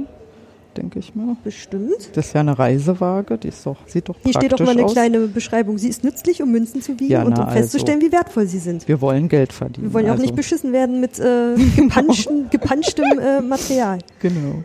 Koschere Snacks. Würde ich doch mal sagen. Sie war ja religiös. So, und dann kommt äh, das Mobiltelefon schon mal nicht. Das Häschen schließe ich mal aus. Genau. Ähm, ist auch nicht koscher. gut, und jetzt kommen wir so zu Tora hat man wahrscheinlich nicht mitgeschleppt. Aber ein Gebetbuch würde ich tippen. Ne? Ja, enthält die wichtigen täglichen Gebete. dann machen wir den mal mit. Also nicht so feiertagsbezogen. Mhm. Cena Urena. Da musst du einfach gucken, was es ist und dann kannst du es entscheiden. Okay, also Frauenbibel. Mhm. Gab es diese Auswahl an Bibeltexten für Frauen auf Jiddisch? Kannst du Jiddisch? Ja, also ich kann es lesen, aber ich kann jetzt nicht ähm, So wie ich- das sprechen. So wie ich Plattdeutsch. Ich verstehe es auch nur, aber ich kann es nicht sprechen. Ja. so mache ich das gerne mit Sprache. Okay, Frauenbibel. Ich versuch's mal. So, dann haben wir noch sechs. Vielleicht. Mantel und Hut. Ja, würde ich sagen, oder? Man braucht ja auch was zum Anziehen. Und Handschuhe für den Winter. Ich hätte ja gerne Spielkarten mitgenommen, aber gut. Ah, Ach, sogar Na, auf Anhieb super. alles richtig. Du hast alles eingepackt, was Glickel auf ihrer Reise braucht. Sie bedankt sich für deine Hilfe. na super, dann kann's losgehen. Ja, auch, also auch wenn man nicht alles, also die kleinen Texte, die helfen schon dann mal mit ein bisschen, ist das jetzt sinnvoll oder nicht, Ja. Das Spiel durchzuspielen. So, jetzt gehen wir wieder an einem Void vorbei. Genau, hier kommt jetzt wieder schwarz und Fenster und jetzt, ah, jetzt sieht man wieder draußen, wird es langsam dunkel. Ja. So, und hier weiß man jetzt schon wieder gar nicht, wo man zuerst anfangen soll. Es, man kann einmal hoch, ähm, so eine Treppe und auf der anderen Seite wieder runter. Und unten ist der Durchgang zu den weiteren Themen. Genau. Das oben, da war so ein bisschen, ähm, ich glaube, es ging um Personen, ne? Sehe Personen, Berufe, so. die müssten wir jetzt alle einzeln durchgehen in Anbetracht der ja, der Größe. schade. Ähm, das hier fand ich noch ganz spiel, die Station, die unten an der Treppe ist. da soll man Fragen und Antworten ähm, zusammenbringen. Und hier geht es ums ähm, um jüdische Hausierer über das Leben. Und wenn mhm. man klar mit Logik einfach mal erstmal versucht, die Fragen und Antworten zusammenzukriegen, kommt aber am Schluss trotzdem Informationen rüber, wo ich dann dachte so, wie bitte? Anscheinend musste man Leibzoll genau, bezahlen, wenn genau, man damals ja. äh, in Städte eingereist ist oder Gemeinden oder irgendwie sowas. Ja, in Berlin, am, Ora am Oranienburger Tor übrigens. Also da ist ähm, der Legende nach Moses Mendelssohn noch angekommen. Ah, und also für Kühe und Juden musste Zoll Genau, also dass man das Leibzoll für, für Juden und für Vieh, das ist genau. Ja da denkt, fasst man sich auch erstmal an den Kopf. Und das lernt man dann hier so beim Zusammenbringen der beiden Sachen. Jetzt sind meine Finger nicht lang genug. Ähm, hier haben wir dann einmal, wie kann ich die Leibzollstation umgeben, an denen Reisenden, weil sie Juden sind, eine Gebühr abverlangt wird. Wie war's? Ähm, ich glaube, das war das hier. Ja, es leuchtet grün. Ich weiche ja. den Kontrollpunkten aus, indem ich Waldwege benutze. Also, wenn man sich hier mal so durch, durchklickert, lernt man auch ein bisschen was, was man, wie man koschere Snacks, was man da mitnehmen kann und also wie man das Reisen. Ja, vor allen Dingen finde ich das auch so spannend hier gerade in dem Bereich, dass, ähm, dass wir wirklich von Hausierern sprechen. Also die haben ja nicht so viel Geld gehabt, also was ja auch wieder, finde ich, irgendwie völlig diesem Bild des reichen Juden widerspricht, weil die Mehrheit war einfach arm und war dann eben so Hausierer und ist mit seiner Stiege da durch die Gegend gegangen. Und das ist natürlich die Schwierigkeiten, die er so schon damals ähm, mit diesen ganzen Staaten und Städten und weiß ich was. Also da bist du ja schon als Nicht-Jude irgendwie nicht so einfach durchgekommen, glaube ich. Das ist echt beeindruckend. Ja, das, das verzerrt das Bild auch, glaube ich, manchmal so, dass man entweder nur diese extrem man guckt immer nur auf diese extrem Reichen und hat denen wahrscheinlich auch einfach das geneidet und die ganzen Armen genau. hat man irgendwie einfach mal. Naja, ignoriert. und es ist einfach, es gibt ja von den Armen auch nichts, was man jetzt, also auch hier, was man zeigen könnte. Ne? Die haben ja meistens auch wenig, genau, wenig hinterlassen und dann irgendwie, guck mal, hier ist ja, ah, guck mal, das kenne ich auch noch nicht. Womit sie so gehandelt haben, das ist ja hier irgendwie Garn. Garn ne? und Wolle. Knöpfe, Stoffe. Und schön. Pfeifen, ja, Pfeifen ja. Holzschuhe. Hier hinten gibt es noch einen kleinen, da können man da mal ausprobieren. So eine Stiege, genau, so eine Händlerstiege. Ich glaube dann halt auch so ein ungefährer Originalschwere, dass man das ja. Ding mal aufsetzen kann, ähm, um mal zu testen. Mit einer Hand schaffe ich es jetzt nicht, gestern hatte ich es mal auf, also auf Dauer wird das Ding auch immer ganz schön schwer. glaube ich, ist es total unbequem. Ja, das ist halt so ein ganz glattes Brett am Rücken und ja. nicht hier so wie, wie heutzutage wie mit so Luft belüftet. So ja, angepasst und Gürtel, äh, hier, wie heißt das? Bauchgurt und, ja, ja. ja, das Kinderding funktioniert. Es gibt hier auch ähm, wieder so einen kleinen Tunnel, Tunnel ja. wo man an der Seite lang kann und kann dann seinen Kopf durch so ein äh, Gesicht stecken, wo dann vorne so ein, in schwarz-weiß ein kleiner Junge angebracht wurde. Da sieht man immer mal wieder ein Kindergesicht rausgucken. Hier ist halt auch so eine kleine Station, da ist gerade jemand dran, die guckt. Oh ja, die habe ich mir gestern auch angeguckt. Welche Wörter es genau. aus dem äh, aus dem aus Jiddischen oder aus welchen dem wir heute davon noch besuchen. Genau, benutzen. das ist total spannend. Und bei manchen Sachen denkt man auch nicht dran. Schmus, Hals- und Beinbruch, Pleite. Einen guten Tacheles. Rutsch steht, glaube ich, nicht drauf. Das guten kommt, Rutsch? Einen guten Rutsch kommt von Agud Rosh, also ein, ein das ist äh, fürs, fürs Neue, also das Neue, das Jüdische heißt Rosh Hashanah. Und auf Jiddisch Agut Rosh ist dann eben ein gutes neues Jahr letztendlich. Und daher kommt vermutlich das mit dem einen guten Rutsch. Das also, kommt nicht von reinrutschen? Nee, das ist, man ist sich uneinig. Deshalb haben sie es, glaube ich, hier auch gar nicht draufgeschrieben. Mein Leben ist eine Lüge. es gibt hier übrigens überall in der, ähm, in der Ausstellung ähm, Stühle zum Mitnehmen. Also wenn man nachher irgendwann die Beinchen nicht mehr mitwollen, dann kann man sich so ein Stühlchen nehmen und auch mal hinsetzen. Oder da hinten gibt es sogar so eine richtige Snooze-Ecke mit einem riesigen ah, Kissen da am Boden. Neu. Guck an. Wo man auch einfach mal sich mal kurz ablegen kann. Oder die Kinder. Jetzt kommen wir schon in die Aufklärung, auch in die jüdische genau. Aufklärung. Wir überspringen gerade den Mendelssohn. Was? Und hier begann jetzt nämlich der, ähm, der erste Teil, Tradition und Wandel, historischer Querschnitt. Ähm, den ich mir rausgesucht hatte zum ein bisschen genauer angucken, weil hier war dann mal so ein bisschen für mich Basics. Ja. Mal mit äh, Objekten unterlegt, die ich dann auch wirklich spannend fand. Hier vorne fing es dann erstmal gleich an mit ähm, Genau, hier ging es, glaube ich, um die Beschneidung. Genau, genau. Und das war immer ganz lustig. Das, also wir haben hier so eine Beschneidungsbank, also es sieht einfach aus wie eine normale doppelte Bank. Früher gab es hier auch eine bisschen pompösere, die gepolstert war und mit einem Adler drauf und so. Und spannend fand ich früher immer, wenn ich hier gearbeitet habe, habe ich die Leute, vor allem die Männer, dann immer beobachtet, wenn sie hier vorbeigegangen sind und sie dann so gelesen haben, was es ist. Und dann waren sie ganz schnell wieder weg. Ähm, und ja, dann habe ich immer angeboten, dass ich Ihnen das auch mal erklären kann, wie das funktioniert. Da waren Sie nicht so angetan. Hm, das, das wollen Sie nicht so hören, dann nee, melden Sie gleich nee, mit. das ja kann man verstehen. Mhm. Also es ist schon ziemlich drastisch. Also wir sehen ja hier auch jetzt so bisschen alle äh, Instrumente, moderne und ja, so alte, Besch finde ich aber schön jetzt. Genau, links Ja. die, die alten und Die rechts gibt es einfach mal so ein vorgepacktes Set mit. Aus dem Krankenhaus nehme ich mal an. Oh, wie sieht das aus? Aus Das sieht schon sehr zusammengepackt aus. Genau. Mit so ein paar genau. Scheren und irgendwelchen anderen Sachen. Nicht genauer.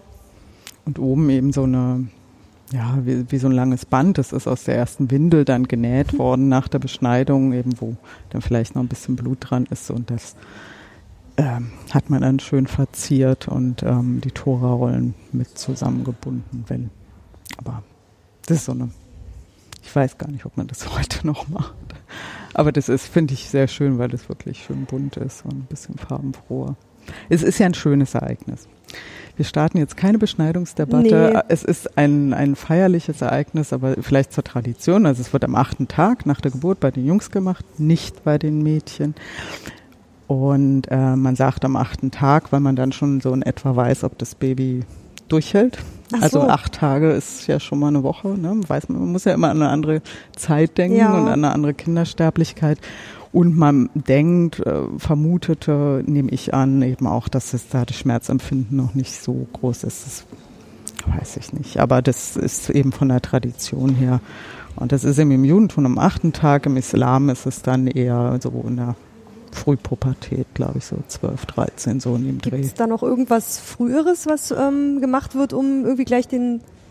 Ich denke jetzt gerade so an diese Nottaufen von versterbenden Nee, nee. Christlichen ist ja- Kindern, damit die ja auch schon ähm, Das gibt's ja nicht nicht. ins Fegefeuer kommen Nee, das oder gibt's sowas. ja nicht. Also diesen Glauben, dass irgendwas nicht ist und deshalb kommst du nicht äh, irgendwie in den Himmel, das, das gibt's nicht. Also du bist Jude per Geburt. Über die nicht, Mutter war genau, das, ne? Wenn die Mutter Jüdin ist. Genau, das kannst du auch nicht ändern, das kannst du auch nie wieder ablegen. Also du kannst zwar konvertieren, aber du bleibst trotzdem immer Jude. Ähm, und dann, das ist einfach das Zeichen des Bundes mit Gott. Also das sieht man ja auch bei den Mädchen wird ja gar nichts gemacht. Also Mhm. da wird, es gibt noch älter traditionell bei den erstgeborenen Jungen so ein, so ein Auslösungszeremoniell, dann eben, dass man da irgendwelche Münzen zahlt. Aber ich weiß jetzt auch nicht, ob das überhaupt noch gemacht wird in den nicht-orthodoxen Kreisen. Aber sonst gibt's da irgendwie im Kindeshalter, also auch bei Mädchen eigentlich gar nichts weiter. Das kommt dann später eben mit der Bar Mitzwa oder Bat Mitzwa für die Mädchen, dann, wenn sie religiös volljährig werden. Genau, die gibt's hier, glaube ich, um die Ecke gibt's da auch noch irgendwie ein paar Infos dazu. Ansonsten, was ich noch schön finde, ist der gedeckte Tisch da drüben auf jeden Fall. Ja, Mit dem, äh, da geht's um den Schabbat. genau, das war auch tatsächlich mal mein Lieblingsmodell äh, oder Objekt in einem Museum. Da bin ich mal Den im ersten, zweiten. Jahr gefragt worden, irgendwie was mein Lieblingsobjekt im Museum ist und das ist immer noch der. Tisch. Ja, der ist toll. Na, die Teller sind toll, die kenne ich auch noch nicht. Haben sie es wirklich mal aufgekriegt? Das ist ja ein riesiges, massives Objekt, schon der Tisch. Ne? Und jetzt sind so, so, so aus Glas, der ist so ganz durchsichtig und es sind Stühlchen Genau. dran geschoben und es ist fein gedeckt. Auf den Tellern sind so Fische. Fische, ja, die sind super Art. schön. Ganz verrückte. Jetzt die Und Frage, ob Brot die alle koscher Wein. sind. Was, die Fische? Ich glaube eher nicht, aber, aber das sind total schön. Also altes Geschirr. Ne? Und dann eben zwei, zwei ähm, Chalot, also zwei Zopfbrote. Die gibt's auch mit Mais, äh, nicht mit Mais, mit Sesam, also wie man aber traditionell eben mit Mohn. Und es soll an, dieses, an das Manna erinnern, was Gott eben in die Wüste geschickt hat am Morgen. Und ähm, deshalb ist das so abgedeckt. Also das sind jetzt alles Legenden, die ich erzähle. Ja. Also das weiße Tuch ist meistens ein weißes Tuch immer noch vorher, bevor man das anbricht, drauf, was eben der Tau sein soll auf dem Manna. Und ähm, am Samstag okay, von gibt's Tuch wäre ich jetzt nicht auf Tau gekommen. Ich auch nicht, aber ich finde die Geschichte so schön. Ja, doch, das klingt und auch das nett. ist eben dann der Freitagabend und das ist einfach total schön. Also dieses, was ich immer sage, man braucht keinen Schabbat dafür, aber so einen Tag in der Woche, wenn man eine Familie hat, irgendwie zusammensitzen und zusammen essen und einfach nur zusammen sein. Das Und- habe ich mir aber auch gedacht, als, als ich das hier so beschrieben gelesen habe, dieses was von Freitagabend bis Ja. Samstagabend ist einfach mal Ruhe, Ruhe. und nicht gearbeitet Genau, und man genau. ist in Familie und alle essen zusammen. Da dachte ich so, oh ja, man sollte sich auch wirklich mal irgendwie einen Ja. Tag einfach frei genau, halten. Genau, also ich merke das auch bei mir. Mhm. tatsächlich. Ja, auch so einfach mal eine Pause machen. Einfach mal versuchen, irgendwie das Handy abzuschalten. Mal die E-Mails weg. Hm, Oder lassen. ja, oder mal keine E-Mail zumindest lesen und so. Das ist echt, ist toll. Also, und das war ja auch eine Revolution. Das muss man sich mal überlegen. Irgendwie, da kommen die, diese Juden und sagen so, einen Tag machen wir hier gar nichts. Also, Die denken, die denken die wahrscheinlich auch gleich, ja, ja, also es ist ganz schön. Es ist ganz, ähm, ähm, äh, in Feuchtwangers ähm, Josephus-Trilogie gibt es so eine, eine Szene, wo sich dann römische Feldherren dann unterhalten über die faulen Juden, die sich ja sogar töten lassen, damit sie nicht arbeiten müssen am Schabbat, weil sie da halt nicht in den Krieg gezogen sind. Aber ja, sowas. Aber ich, man muss sich das, ich glaube vielleicht, dass man es heute sogar noch eher verstehen kann mit diesem einen freien Tag, was es für ein man Geschenk kann sich vielleicht ist, ne? erstmal nicht äh, vorstellen, dass die Welt sich weiter dreht, wenn man halt nicht ständig erreichbar Ja. ist und Ja, mal einen Tag nicht gut. arbeitet, aber wahrscheinlich arbeitet man am nächsten Tag einfach noch mal ein Drittel besser als den zwei Tage ja, und davor. eben dieses Gesellige finde ich immer auch schön. Und nicht nur toll. mal reingeschoben, so das Geselligsein, sondern einfach mal Ja, chillen. und das, Das ist ja, schön. das muss man ja auch nicht mit der Familie, man kann man ja auch mit den Freunden irgendwie machen. Und das ist eben natürlich durch diese Rituale, ist es dann, hat es nochmal so einen, so einen anderen Ablauf. Also dann werden eben diese zwei Kerzen gezündet, das sieht man auch ganz oft in den Filmen. Immer wenn sie dann die Kerzen zünden, wieder mit einem Segenspruch, das macht dann die Frau. Also mit dem, äh, das hatte Charlotte doch auch mal gemacht, dann mit dem Tuch auch so ein bisschen. Ja, das ist so osteuropäisch. Also meiner Familie wurde das ohne Tuch gemacht, aber ich hatte Kein mal einen, nein, aber ich hatte mal einen Freund, der war dann ganz irritiert, warum ich nichts auf dem Kopf. Also das sind dann wieder diese ganz verschiedenen Traditionen, wo man herkommt. Meine Erfahrung ist, dass mit dem äh, beim Segen den, äh, den Kopf bedecken als Frau, ähm, das kam ja aus Osteuropa. Aber es kann auch falsch sein. Das ist jetzt einfach nur meine persönliche Erfahrung. Und dann gibt's halt den Wein. Ähm, den, also hier haben sie eine schöne Flasche koscheren Wein, aber meist ist es so Kidduschwein, der ist dann immer noch mal erhitzt worden. Schmeckt fürchterlich süß, haut rein wie nichts, aber, aber es ist, ja, und dann eben das Brot kommt dann dazu. Das sind so die Grundbestandteile und dann kommt das ganze große oder nicht so große Essen. Aber ich finde es so als echt eine schöne Tradition und da muss man ja kein Jude sein, um sowas zu machen. Das So. Nee. Wir haben in letzter Zeit mal wieder so äh, Spieleabende mit Freunden Ja, eingeführt. ja, super. Und dann ist es auch mal die gemütliche äh, Magic-Partie am Genau. Abend mit ja, Pizza. Ja, großartig. Gut. Genau, was anderes ist es Das nicht. entschleunigt auch einfach ja, mal. Ja, genau. Sich genau. mal einen Nachmittag Zeit nehmen. Genau. Jetzt So. stehen wir bei der Hochzeit. Genau, das hat es ja vorhin schon angesprochen, Genau. diesen, äh, die äh, Chuppah. Die Chuppah, die ist ja. Die ist hier, glaube ich, von die der ist- Künstlerin. Die ist von der Künstlerin extra gemacht worden. Und die Deswegen- ist auch wahnsinnig schön. Also hier steht an der Seite, wenn man mal guckt, sieht man so ein bisschen hier an der Seite steht Ahava, Liebe. Und ähm, das ist aber, glaube ich, ganz traditionell war das so, dass man einfach den Gebetsschal des Mannes oder, oder einen Gebetsschal genommen hat. Das sieht man auch öfter nochmal bei Fotos, dass einfach oben Gebetsschal rüber gespannt wird. Also es muss einfach nur irgendein Dach sein. Und das ist natürlich ein besonders schönes. Das ist hier schon ein richtiger Baldachin, der Das ist so ist ja super wunder, wunderschön. bunt und so zusammengestückelt als verschiedenen Eine Sachen. wahnsinnige Hier Arbeit. ist, hier ist sogar so, hier ist mir dann irgendwann aufgefallen, hier hängt so ein winziger kleiner Stift. ja. Also innen drinnen ist es wie so eine kleine Ziegelmauer und da steht dann Love, Love and Love, also lieben und lachen und mit da ist ein kleiner Stift dran geklebt. Das sieht halt aus wie so eine bisschen Oder beschmierte hier Wand. ist auch nochmal auf Hebräisch Spitze. steht auch drin, ähm, An- Ani Ledodi Vedodi Li ist, ähm, ich bin meines Geliebten und mein Geliebter ist mein.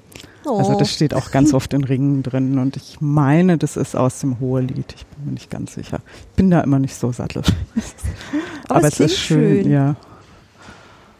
Und hier ist aber andererseits auch wieder, wenn man von der Seite guckt, das nicht so. Nee, da wird es auch plötzlich dunkler Stoff da und ein bisschen da bedrohlicher. Da? Sikaron, Das äh, Erinnern.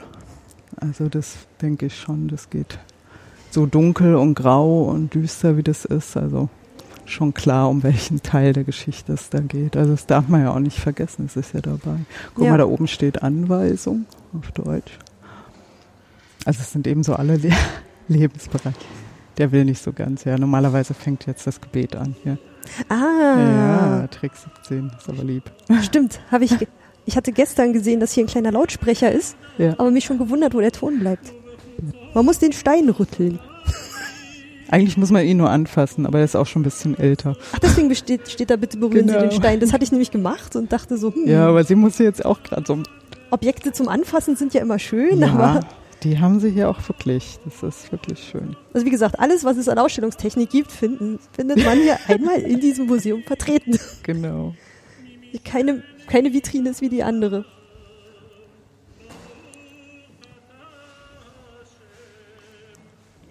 Ich habe gestern schon festgestellt, es gibt hinten noch irgendwo so ein, das läuft dann auch so durch äh, Gesänge, ich glaube so von 1900 bis aktuell, so Originalaufnahmen aus dem Gottesdienst dann, aus dem jüdischen wir oder mal so. gucken, ob das. Und das, ich fand, das klang so um alles melodischer, was ich in deutschen Kirchen bisher so gehört habe. Ich finde, die Deutschen haben sowieso kein, kein Melodieempfinden. Ja gut, die, die Melodien sind ja oft sehr, sehr, sehr alt schon. Sehr lang. Und so, so, so hakelig und nicht so fluffig irgendwie. Sagen wir so böse, wir haben ja ein bisschen länger Übung im Leute halten. Aber es kommt auch drauf an, also auch für die, für die Gebete gibt es auch verschiedene Melodien. Also ich weiß auch manchmal in der Synagoge, dann hat dann die, die Kantorin äh, plötzlich eine andere Melodie für ein Gebet genommen und dann kamen alle durcheinander, weil sie immer nur auf einer Melodie. Aber es muss ja auch mal anders sein, ne? Also. Ja, das finde ich auch hier eine der, ach, das ist schön, Das der hat- ist immer die- noch so. Die Abteilung hatte ich mir auch rausgesucht. Familienleben. Ich bin immer so, mir hat im Geschichtsunterricht früher immer das Alltagsleben gefehlt. Ja, Deswegen ist das immer so mein, mein liebster Part, wenn ich in Museen gehe, die auch so historisch einem was zeigen wollen. Denn Ich finde diese ja. Fotowand auch total spannend. Also sind ja wirklich so, so alte Fotos, irgendwas um 1900, denke ich immer mal. Ne? Einfach Familienfotos, Ausflugsfotos. Hier stehen welche im Bad. Ja, hier so 1925, 19 bis 1910, also so Genau. aus, aus dem zeitlichen Ah, die Bereich. sind am Meer. Familie Simon mit Freunden am Meer. Ja, es sind wirklich so Eltern mit Kindern und und das Kleid da oben mit dem. Hut. Sieht jetzt großartig aus. Das ist die Nummer 6. Das ist Helene Simon geborene Hahn. Steht leider nicht dabei, für welchen Anlass sie sich so schick gemacht hat. Na, fürs Foto. Vielleicht wird sie noch ins Theater oder so. Hm, Ach doch, so Sch schön. Schnappschüsse sind super. Ja. Na gut, Schnappschüsse, ein bisschen gestellt wird es immer sein. Dafür war das wahrscheinlich auch damals noch zu teuer. Genauso auch wie bei Gemälden. Die sind dann hier nämlich gleich rechts davon.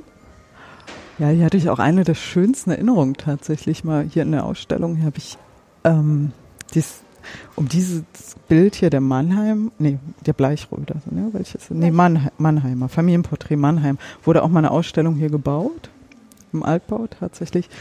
Aber ich habe hier mal gearbeitet und irgendwann kam ein Gast an und fragte, sagt sie mal Mannheimer und, ähm, und sagte dann, ich kenne das Bild. Und ich komme aus der Familie. Ja, gen- so habe ich auch da gestanden, wie, ja, irgendwie, da war eine Tante und er kann sich entsinnen, als kleines Kind war, war er immer da und da hing dieses Bild.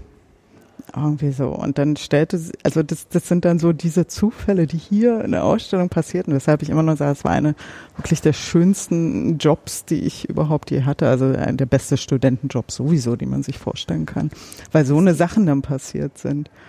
Und der war total Und begeistert. das war dass das hier- Original, Ja, was er da hat. ja, ja, der war wirklich aus dieser Familie und er war total begeistert, dass es jetzt hier hing und so für alle sichtbar. Und das ist auch, also ich habe dann damals in dieser Ausstellung, dieser Spezialausstellung, da ging es wirklich nur um Familienporträts, dann auch gelernt mit diesem, wie das dann positioniert wurde und wie, dass das was ganz Neues war. Ich habe ja keine Ahnung von Kunstgeschichte, aber War das war, und die hatten, das war auch ganz toll, die hatten diesen Raum nachgebaut hier im Museum. Ja? Cool. Und so, und das war, Das ist das Bild, falls ihr mal hier seid, wo die beiden Mädchen mit den weißen Kleidern ähm, rechts sitzt die Mutter am Klavier, links, glaube ich mal, die Oma im schwarzen Würde Kleid auf sagen, dem ja. Sofa. So ein und so schöner Nachmittag mit Musik Genau. und Und In Familie. Spannend, was, was damals gesagt wurde. Ich, also die, das eine Bild sieht man hier übrigens rechts drüber. Cool. Oh, das, das ist, das habe ich nicht gesehen. Cool, ja, Ja, auf dem Gemälde ist ein gucken. Gemälde von so einer Frau mit, sieht ein bisschen aus wie Witwe Bolte. Genau, genau. Und eben aber auch mit der Kopfbedeckung, das ist dann wieder so ein Hinweis aufs Jüdische, was dann Ach die so. anderen Frauen schon nicht mehr haben. Also wir sind dann schon nach der jüdischen Aufklärung, sage ich mal. Also das verheiratet Frauen auch heute in orthodoxen Kreisen bedecken ihr Haar. Achso, das Na? wäre mir jetzt überhaupt nicht aufgefallen, weil meine Hm. Oma auch immer ein Kopftuch getragen Genau, hat bei der genau. Arbeit. Das ist, also es fällt auch nicht auf. Und heute haben die meisten Frauen einfach eine Perücke auf. Also da siehst du es auch gar nicht, wenn du es nicht weißt. Und die Herren, eben der eine hat auch noch einen Bart. Ne? Also das ist auch in der Zeit tatsächlich noch Ach, das, das, sehr das speziell jüdisch. eigentlich? Nee, ist nicht all- allgemein. Der andere ist dann schon so ein bisschen angepasster, ne, mit diesen Backenbärten. Habe ich aber auch erst, ist mir auch erst in dieser Ausstellung da klar geworden. Aber das ist, finde ich schon spannend. Aber vor allen Dingen eben das mit diesen Frauen, das ist, Ja, da wäre ich auch nicht drauf gekommen, weil Oma, naja, gut, Oma hat die Haare halt zugebunden. ja, das wäre mir jetzt halt Ja. so nicht aufgefallen. Ja, ja. Wie gesagt, Witwe Bolte aus dem Kinderbuch sah auch schon immer so aus. Ja, genau. Und so. Das Gemälde ist auch so toll. Ich finde das ja schön so, dass da auch die, die anderen Gemälde an der Wand mit Mhm. abgemalt wurden und der. Kachelofen und die schönen Stoffe. Dass die auch so, man sieht es fast schimmern, dass das so ein bisschen Ja. samtig ist. Total hübsch. spannend. Ach, Hier haben wir eine den, Kinderecke. Ja. Genau, hier in der, in der Mitte dreht sich dann alles um Kindheit und Jugend, was ja irgendwie auch relativ spät erst Kindern als, als eigene Lebensphase zuerkannt wurde, dass das nicht nur kleine Erwachsene sind, sondern auch sowas wie eine Kindheit haben. Obwohl ich schon sagen musste, der Wunschzettel, der hier ausgestellt ist, der ist schon krass. ja. Irgendwie so für einen 14-Jährigen. Ah ja, das stimmt. Ähm, Also was der sich, was der sich alles wünscht und mit in welchen Worten er das macht. er ist bescheiden, ja. Ein Schloss. Aber wie er dann anfängt, ähm, hier, sieh da, sieh da, der, in Klammern, der verlangte Wunschzettel ähm, zum 14. Geburtstag. Also los. Ähm, erstens, in Klammern, wie üblich, ein Hund. Und da rechts immer noch neben, was soll es immer sein, Betreff oder sowas, Betr, Wow, wow. wow, wow. Äh, zweitens eine Armbanduhr, Betr, tick-tack. das ist so witzig. Und äh, weiß ich, will er noch eine Geldtasche, Briefhalter, äh, ein Schloss fürs Fahrrad ähm, und ganz unten noch eine Clubgarnitur für unser Herrenzimmer. Genau. Und dann ganz unten Fortsetzung folgt, in Klammern der Leser, Doppelpunkt OW. Das, ich den Stil davon, also Ja. ich, ich habe mit 14 sowas nicht produziert Nein, gekriegt. auf jeden Fall. Und es ist aber ganz hübsch, finde ich, dass sie das auch immer noch haben. Sie haben den im Prinzip auch nochmal daneben hängen. Den kann man sich dann abreißen und sich selbst einen Wunschzettel schreiben zum nicht mehr 14. Geburtstag. Oh, den nehme ich mit jetzt für Ja, meinen mach das. 30. Genau, ja, ist doch perfekt. kommt in den in den Beutel, den ich ausnahmsweise mitnehmen durfte. Gucken, wen ich dem gebe, aber mal schauen. Kommt drauf an, Ich was draufsteht. Ich vertwitter den. Genau, und hier geht's dann noch so ein bisschen um, um Kindheit, Spiele, ne? Bücher, genau, auf und ab das Leiterspiel, draußen beim Spielen, ähm, hier die ersten Kinderschuhe von jemandem, von auch um rund 1900, glaube ich, war das. Die wurden sogar ver mit, was war das, mit Bronze überzogen, die linken? Meine Güte. Ich habe immer eine furchtbare Aussprache von Bronze, jedes Mal, wenn ich das sage. Das klingt ganz furchtbar. Schulausflug an den Wannsee.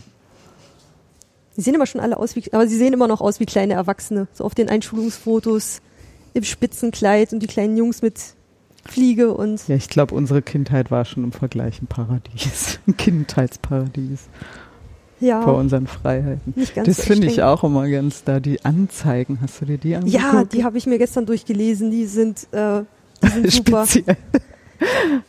Da muss man dazu sagen, dass es natürlich damals auch nicht so einfach war, jemanden kennenzulernen und dann musste man ja auch im, im Stand heiraten. Und, Und ne? in der Religion. Ja, besten. genau. Und das ähm, gibt es allerdings auch immer noch im Judentum, wenn man es dann braucht, jemanden, der da eine Vermittlung macht. Genau, das wurde später, also Quatsch, man hat dann diese Inserate geschaltet, um deutschlandweit oder so jemanden irgendwie zu Genau. finden. Da haben wir ja auch eine Anzeige von einem Heiratsbüro, ne? Heiraten, Ausrufezeichen. Herren und Damen können sich aus Verm Gut, ver gut, Vermögen, Vermögen verheiraten. ja. Einheirat in Geschäfte, Beamte und dergleichen. Angebote an Heiratsbüro Becker. Genau. Frankfurt am Main in der Kronprinzenstraße. Also hier habe ich immer total, ich fand die super. Ich habe mir gestern auch ein paar Dann- durchgelesen. Ja, ja. Mal, haben wir irgendeinen schönen? Ich will irgendeinen schönen vorlesen. Ich nehme den da. Heirat, zwei Ausrufezeichen. Aus bester reicher Familie mit tadellosen Charaktereigenschaften, intelligent und mit viel Herzensbildung. Musikalisch, Sinn für echte Frauenart, wirtschaftlich und auch in Lebensfragen auf der Höhe. In allen Teilen fair. Einzige Tochter, 24 Jahre, mit entsprechend großem Vermögen, wünscht in die Ehe einzutreten. Herren mit tadellosem Ruf aus guter Familie, kerngesund, die gesicherte Position nachweisen können, nicht unter 30 Jahre, als Akademiker, Großkaufleute, Fabrikanten, die mit ihrer eigenen Kraft die Existenz erworben, kommen in Frage und be- belieben äh, ihre Adresse mit näheren Angaben, eventuell mit Bild, vertrauend unter gegebener und verlangter Diskretion unter äh, hier die Nummer an die Geschäftsstelle dieses Blattes zur weiteren Beförderung einzusenden. Ah, Ja, Love Story. das ah, das öffnet doch. das Herz. Das ist so romantisch. Und hier unten steht ja noch so eine große Truhe mit Hochzeitsgeschenken. Rechts ist, glaube ich, was aus der Aussteuer. So Oh ja. ein schönes äh, Besteck kann man immer gebrauchen. Ne? ist es Silber? Ich gehe doch mal schwer davon aus. Gold- und Silberwarenhandlung. ja. so Silber, mitbringt. Berlin 1906. Was man halt so hat, ne? Okay. Hochzeitsfoto. Und Gedicht zur silbernen Hochzeit. Also es gab offensichtlich auch Ehen, die länger durchgehalten haben. Hier hinten das, ähm, das schräge Brett, weiß nicht, ob du das von früher noch kennst, Ja, ja. dass man dann auch mal jemanden beauftragt hat, der dann nach Ihn überprüft. so ja. detektivmäßig Ja, geguckt ja. hat, was da passiert. Und dann sind oben drauf die Fragen und äh, unten drunter sind wirklich so die Akten abgebildet. Das finde ich ganz cool, dass man nachlesen kann. Kann Paul gesunde Kinder zeugen und wird er sie im jüdischen Glauben erziehen? Und dann haben wir die Akte und da ist dann gehighlightet, insbesondere haben sich niemals Krankheitserscheinungen, die auf einen erblichen Charakter schließen lassen könnten, bemerkbar gemacht. Paul Benedikt bekennt sich ebenso wie seine gesamte Familie zum jüdischen Glauben. Ja, da haben wir das geklärt. Dann dürfen sie heiraten. Das sind dann halt so, so Sch äh, Schreibmaschine. Mit wem ist Pauls Tante verheiratet? Meine Güte. Aber doch auch immer wichtig, wie viel verdient Paul?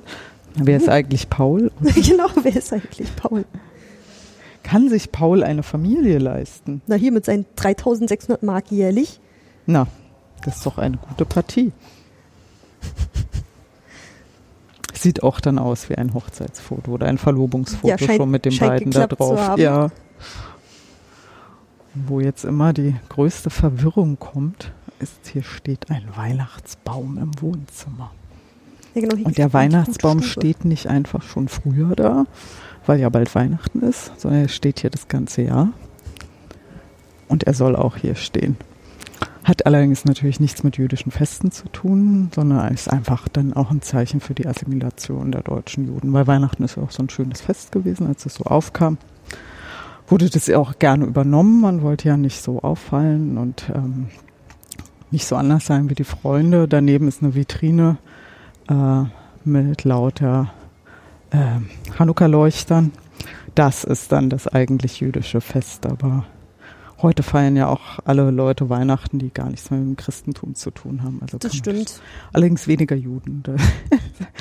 Aber also wir hatten zu Hause auch einen Weihnachtsbaum, als ich ein Kind war. Das war, ich finde das auch nicht schlimm. Das finde ich für Kinder okay. Und spannend ist bei, bei Chanukka, das geht über acht Tage, ist, dass sich da auch Sachen angepasst haben. In manchen Familien kriegen die Kinder an allen acht Tagen Geschenke. Oh Gott. Das ist natürlich nicht so viel wie zu Weihnachten. Oder eine ehemalige Kollegin von mir, die hat das mit ihren Kindern so gemacht, dass die wie zu Nikolaus alle acht Tage ihre Stiefel vor die Tür gestellt haben und sie haben jeden Tag da was Kleines reingekriegt und so. Also es irgendwie vermischt sich's auch. Oder Obwohl, ich meine, wir haben ja auch einen Adventskalender, da ist ja auch jeden Tag irgendwie ein Schoki drin Genau, oder so. genau. Und, das, und Hanukkah ist tatsächlich auch in der Anpassung, denke ich, an diesem Weihnachtswahn und diesem Deko-Wahn. Es ist jetzt wirklich schon total verrückt geworden. Ich hatte letztes Jahr mal angefangen zu sammeln, so Hanukkah-Kitsch, weil die Sachen sind hier schon sehr traditionell. Also da gibt's wirklich die verrücktesten Sachen irgendwie, die man sich auch draußen ans Haus hängen kann. Also es gibt nicht nur den kletternden Schneemann fürs Haus, es gibt auch wilde, äh, achtarmige Hanukkah-Leuchter oder so. Das ist schon sehr lustig, da kann man gucken. Ja, und das ist, ähm, Hanukkah ist auch ein ganz unwichtiges Fest, aber das ist, glaube ich, das, womit die meisten die schönsten Erinnerungen verbinden, weil es einfach mit Licht zu tun hat und auch im Winter, also es wird auch gerne ja Lichterfest genannt. Und das war ein, ein Wunder, was im Tempel passiert ist. Also man hat den Tempel wieder zurückerobert und da stand im Tempel ähm, so eine große Menora, also ein Leuchter. Und der musste eigentlich permanent brennen. Und man hatte nur noch ein Fläschlein Öl. Für einen Tag hätte das gereicht. Und das große Wunder, was nun war, es hat für acht Tage gereicht, bis es neues, ja, bis es neues Öl gab. Und das ist das Wunder von Hanukkah und das feiert Ja, stimmt, das hat doch, ah, siehst du, mir fällt noch ein, ein, ein, etwas aus der jüdischen Populärmedienlandschaft ein, und zwar bei Friends. Äh, Ross war doch äh, Ja, jüdisch und hat dann stimmt. auch versucht, Weihnachten und äh, Genau, Chanukka genau, unter genau. einen Hut zu bringen für seinen Sohn Ben und hat dann genau. Kein Kostüm mehr für Weihnachtsmann, aber er war doch nachher das Chanukka-Gürteltier oder irgendwie Ja, sowas. Ja, ich entsinne und mich meinte, schwach, ja, ja. oder wie vor so und so vielen Jahren gab es ein Volk, das man die Makkabäer nannte. Genau, oder genau, irgendwie- Makkabäer, ja. Makkabäer. Ja, ja, genau. Also ich wünsche mir übrigens so einen, ähm, den Star Trek Hanukkah-Leuchter, aber den gibt's nicht in Deutschland. Den muss man noch irgendwie rankriegen. ja, schaffe ich auch noch. Aber das ist, es ist wirklich, ich finde es auch irgendwie das lustigste und irgendwie auch unbefangenste Feste. Stimmt, ich hatte mich vorhin auch gefragt, genau, da hinten waren dann noch ähm, im da wo auch äh, Beschneidung und Bar Mhm. Mitzvah und da hinten sowas war, da gab's auch diese Kippas, also diese Mhm. kleinen Kopfbedeckungen für Mhm. die Männer, dass die ja auch teil, da waren so eine Auswahl und da Total war dann auch, ja, ja. auf der einen war auch, das sah aus wie so ein, so ein Football oder auf dem einen war Genau. auch die Gesichter von Friends drauf. Wird auch ganz gerne sowas? jetzt im Wahlkampf verwendet, also dass du dann immer mit dem jeweiligen Kandidaten da deine Kippa hast und so. Also das ist auch schon ganz viel so Werbemittel geworden. Also beliebt, glaube ich, ist man mit Superman drauf. Und aber es ist eben egal, wie die aussehen, deshalb kann man die. sehr interessant. Ich könnte mir nichts vorstellen, wo das äh, in irgendwelchen evangelischen oder katholischen äh, Glaubenskleidungssachen irgendwo sich hinten auf ihren Talar erstmal Ja, das wäre was. Ja. Das wär ihre. Lieblingsserie drauf Super tackern würden Pfarrer. oder so. Genau. Ja. Ja, hier haben wir so ein bisschen Werbesachen, ne? so Firmen oder typische Es geht um Berufe. typische Berufe. In Anführungszeichen. das sind, glaube ich, so so ein bisschen Merchandising oder Werbeanzeigen von Naja, das ist auch immer das, diesen was ich, Geschäften, die genau, betrieben wurden. was ich vorhin auch gesagt habe. Ist, auf der einen Seite wurde ihnen immer was vorgeworfen, dass sie bestimmte Berufe nur ausgeübt haben, aber auf der anderen Seite durften sie auch, auch im Mittelalter, Mhm. viele Berufe gar nicht ausüben. Ne? Und dann hat sich das einfach so, also im Mittelalter, sie durften ja nicht äh, Mitglied der Zünfte werden und sowas. Also musste man irgendwas anderes machen. Also, ne? also das sind immer so zwei Seiten, was sich dann so entwickelt hat. Und natürlich Handel bietet sich immer an, wenn du gut vernetzt bist. Und zwangsläufig, also jüdische Familien sind meistens auch heute noch total weit verstreut in Europa. auch durch und diese man die Verheiratung Ja. äh, strategisch. Ja, auch so. Also heute, weil das Ich glaube, Also wie die, gesagt, die, die Glickel hat ja ihre Kinder, glaube ich, auch ganz Europa ganz verteilt. überall ja, genau, genau. auch nützlich war. Genau, und ich habe auch ganz viele Freunde, die eben, als sie dann geheiratet haben, irgendwie nach Südafrika gegangen sind, in die USA und nach Israel oder so. Also das, es gibt halt nicht so viele Juden. Und wenn man einen Juden als Partner haben will, dann wird schwierig. Also vom Ort her. Aber Da findet muss man man dann auch schnell Anfang, äh, ähm, Quatsch, Zugang, zu, wenn man jetzt in irgendeine neue Stadt geht und geht dann da in die jüdische Gemeinde, Ja, dann wird man ja. wahrscheinlich auch Ja, aufgenommen. Ja, das funktioniert eigentlich ganz gut.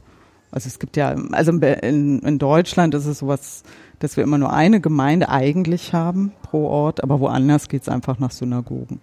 Also das ist hier schon was ganz Spezielles und dann geht man halt, also ich war in Miami zum Beispiel, war ich ähm, in Nord-Miami in, in einer Reformsynagoge eben, weil ich mich da auch am wohlsten gefühlt habe. Die waren am nettesten und dann am entspanntesten. Und ähm, das ist in Berlin haben wir auch die Wahl. Da gibt's ganz viele Synagogen. Ich glaube inzwischen sind wir bei neun oder zehn. Also da kann man für jede ich kann mich Ausrichtung, die nicht man, daran erinnern, schon mal bewusst eine bemerkt zu haben, muss ich gestehen. Ne, man die In einzige, den zehn die Jahren man, Berlin, die ich jetzt hinter mir habe. Ja, die, die man immer kennt, ist die in der Oranienburger Straße mit der goldenen Kuppel. Da ist, also die, die sieht man auch immer, wenn man an der Friedrichstraße Aber vorbeifährt. erkannt habe ich sie dann wahrscheinlich nicht als solche. Das, genau, und die meisten denken auch immer, ja, das ist halt das Museum, das ist das Zentrum Judaicum drin, aber da gibt's auch tatsächlich wieder eine Synagoge, eine kleine, schon ziemlich lang jetzt. Also mit, mit ganz wenig Plätzen, weil der eigentliche große Raum, den es mal gab, ich glaube, unten waren auch immer noch so Abbildungen, der ist zerstört worden durch Bomben. Hm. Und deshalb gibt's die nicht mehr, aber dieser vordere Teil, den gibt's noch, diesen, diesen Eingangsbau und da ähm, ist jetzt halt auch eine Ausstellung drin, eben zum jüdischen Berlin. Da ist übrigens auch eine der Berliner Mikwen dort im Hof, der Tauchbäder. Das waren diese Bäder, gen genau. Okay. Genau, die gibt's dort. Okay, das ist interessant. Wahrscheinlich fällt es mir dann jetzt mal auf. Meistens Ja. gehe ich nach so einem Museumsbesuch und mit Dann Aufnahme ganz, ganz, geschärft ja, immer ja. raus. Ja, ja. Und dann nee, fallen mir plötzlich sieht man Sachen die auf. tatsächlich nicht so doll. Also es gibt in der Rieke-Straße, das sieht auch selber, würde ich immer sagen, eher so wie so ein Berliner Kirchenbau aus, die es ja auch ganz oft gibt, wo das Gemeindehaus gleich mit reingebaut ist. Das sieht man nicht. Dann muss man es wissen. Das war das Ende des ersten Stockwerks. Und jetzt geht's nämlich runter äh, zum Stehcafé mit SCH vorne. Also da gibt's einen kleinen äh, Kaffeeautomaten und ich glaube für 50 Cent, also steckt euch ein 50 Cent Stück in die Hosentasche, so ihr eine habt. Im Gegensatz zu uns beiden gerade. Ah. Ah, guck, und, Und den Zeit- Kunstautomaten Genau, zeitgenössische Kunst. Ich glaube, für dreimal zwei Euro kann man sich ein zeitgenössisches kleines Kunstobjekt handsigniert Genau, von dem habe ich immer nur gehört, aber ich habe ihn noch nie gesehen. Verkauf mich. Mich. Ist aber auch nicht mehr so viel drin, ne? haben die Leute gut gekauft. oder? nee, ich glaube, seit, selbst seit gestern hat sich was getan. Ich glaube, gestern war es noch ein bisschen voller. Spannend, spannend. Genau, dreimal zwei Euro Münzen, falls ihr, falls ihr braucht. Sieht ein bisschen aus wie der beim Museum der Dinge am Eingang, wenn man sich die kleine Wundertüte kauft. Ja, ich glaube, das kommt, ist ziemlich häufig jetzt schon mit diesen Automaten. Finde ich total toll, sowas. Oben gab's noch einen mit koscheren Gummibärchen beim äh, Schabbat. Ja, genau. Der hing mal hier unten. Ach so. Tatsächlich. Hat mich Ja. auch ein bisschen gewundert, aber da oben passt er ja eigentlich Da auch hin. Da passt er geht's ja eigentlich um besser. Ja, hier, der hing ur ursprünglich hier unten. Und dann gab's, oh, jetzt wird's laut. Ah, guck. Ah, genau, man läuft. Hier hinten gibt's wieder so eine, so eine Ecke und hier läuft irgendwie so ein Film durch, allerdings ohne Ansagen. Deswegen, Ich wundere mich auch gerade. deswegen Das es sieht mich so ein bisschen nach Revolution, 1848, HEP. HEP, ja, bei HEP reagiere ich auch so ein bisschen. Äh, mir sagt das gar nichts. Ähm, ich habe es jetzt ähm, auf Latein nicht im Kopf, aber im Prinzip heißt es übersetzt, Jerusalem muss, muss fallen. Und dann gab es diese HEP-Bewegung, eben dann auch die Pogrome gegen die Juden, dann wurde das immer gerufen, HEP, HEP, HEP. Achso, Da ja. reagiere ich auch mal so ein bisschen komisch, wenn die Leute so und HEP, also die Äh, wissen ja, das ich, ich, natürlich nicht. Ich habe davon aber- auch, ich sage Ja, das wahrscheinlich auch manchmal, aber Und es ist, meines Erachtens ist das eben schon, schon ganz früh entstanden und ist dann über die Jahrhunderte kam es dann immer wieder raus durch irgendwelche Schriften und das ist geblieben. Genau, das fand ich noch ähm, mit den Namen. Also sind ja auch ganz oft die Namen so angepasst worden. Also die, die, Nachnamengeschichte ist ja sowieso nochmal eine andere Geschichte, dass man immer denkt, es gibt ja so typisch jüdische Namen die man auch erkennt irgendwie, klar. Ähm, das ist einfach eine Frage, wo die Leute gelebt haben, als die Nachnamenpflicht entstanden ist. Und die ist meistens, ich bin, da bin ich jetzt auch nicht so hundertprozentig sattelfest, aber die ist zum Großteil unter Napoleon entstanden, wo die Juden ja gleiche Rechte bekamen. In, in, also Deutschland, was heute Deutschland ist.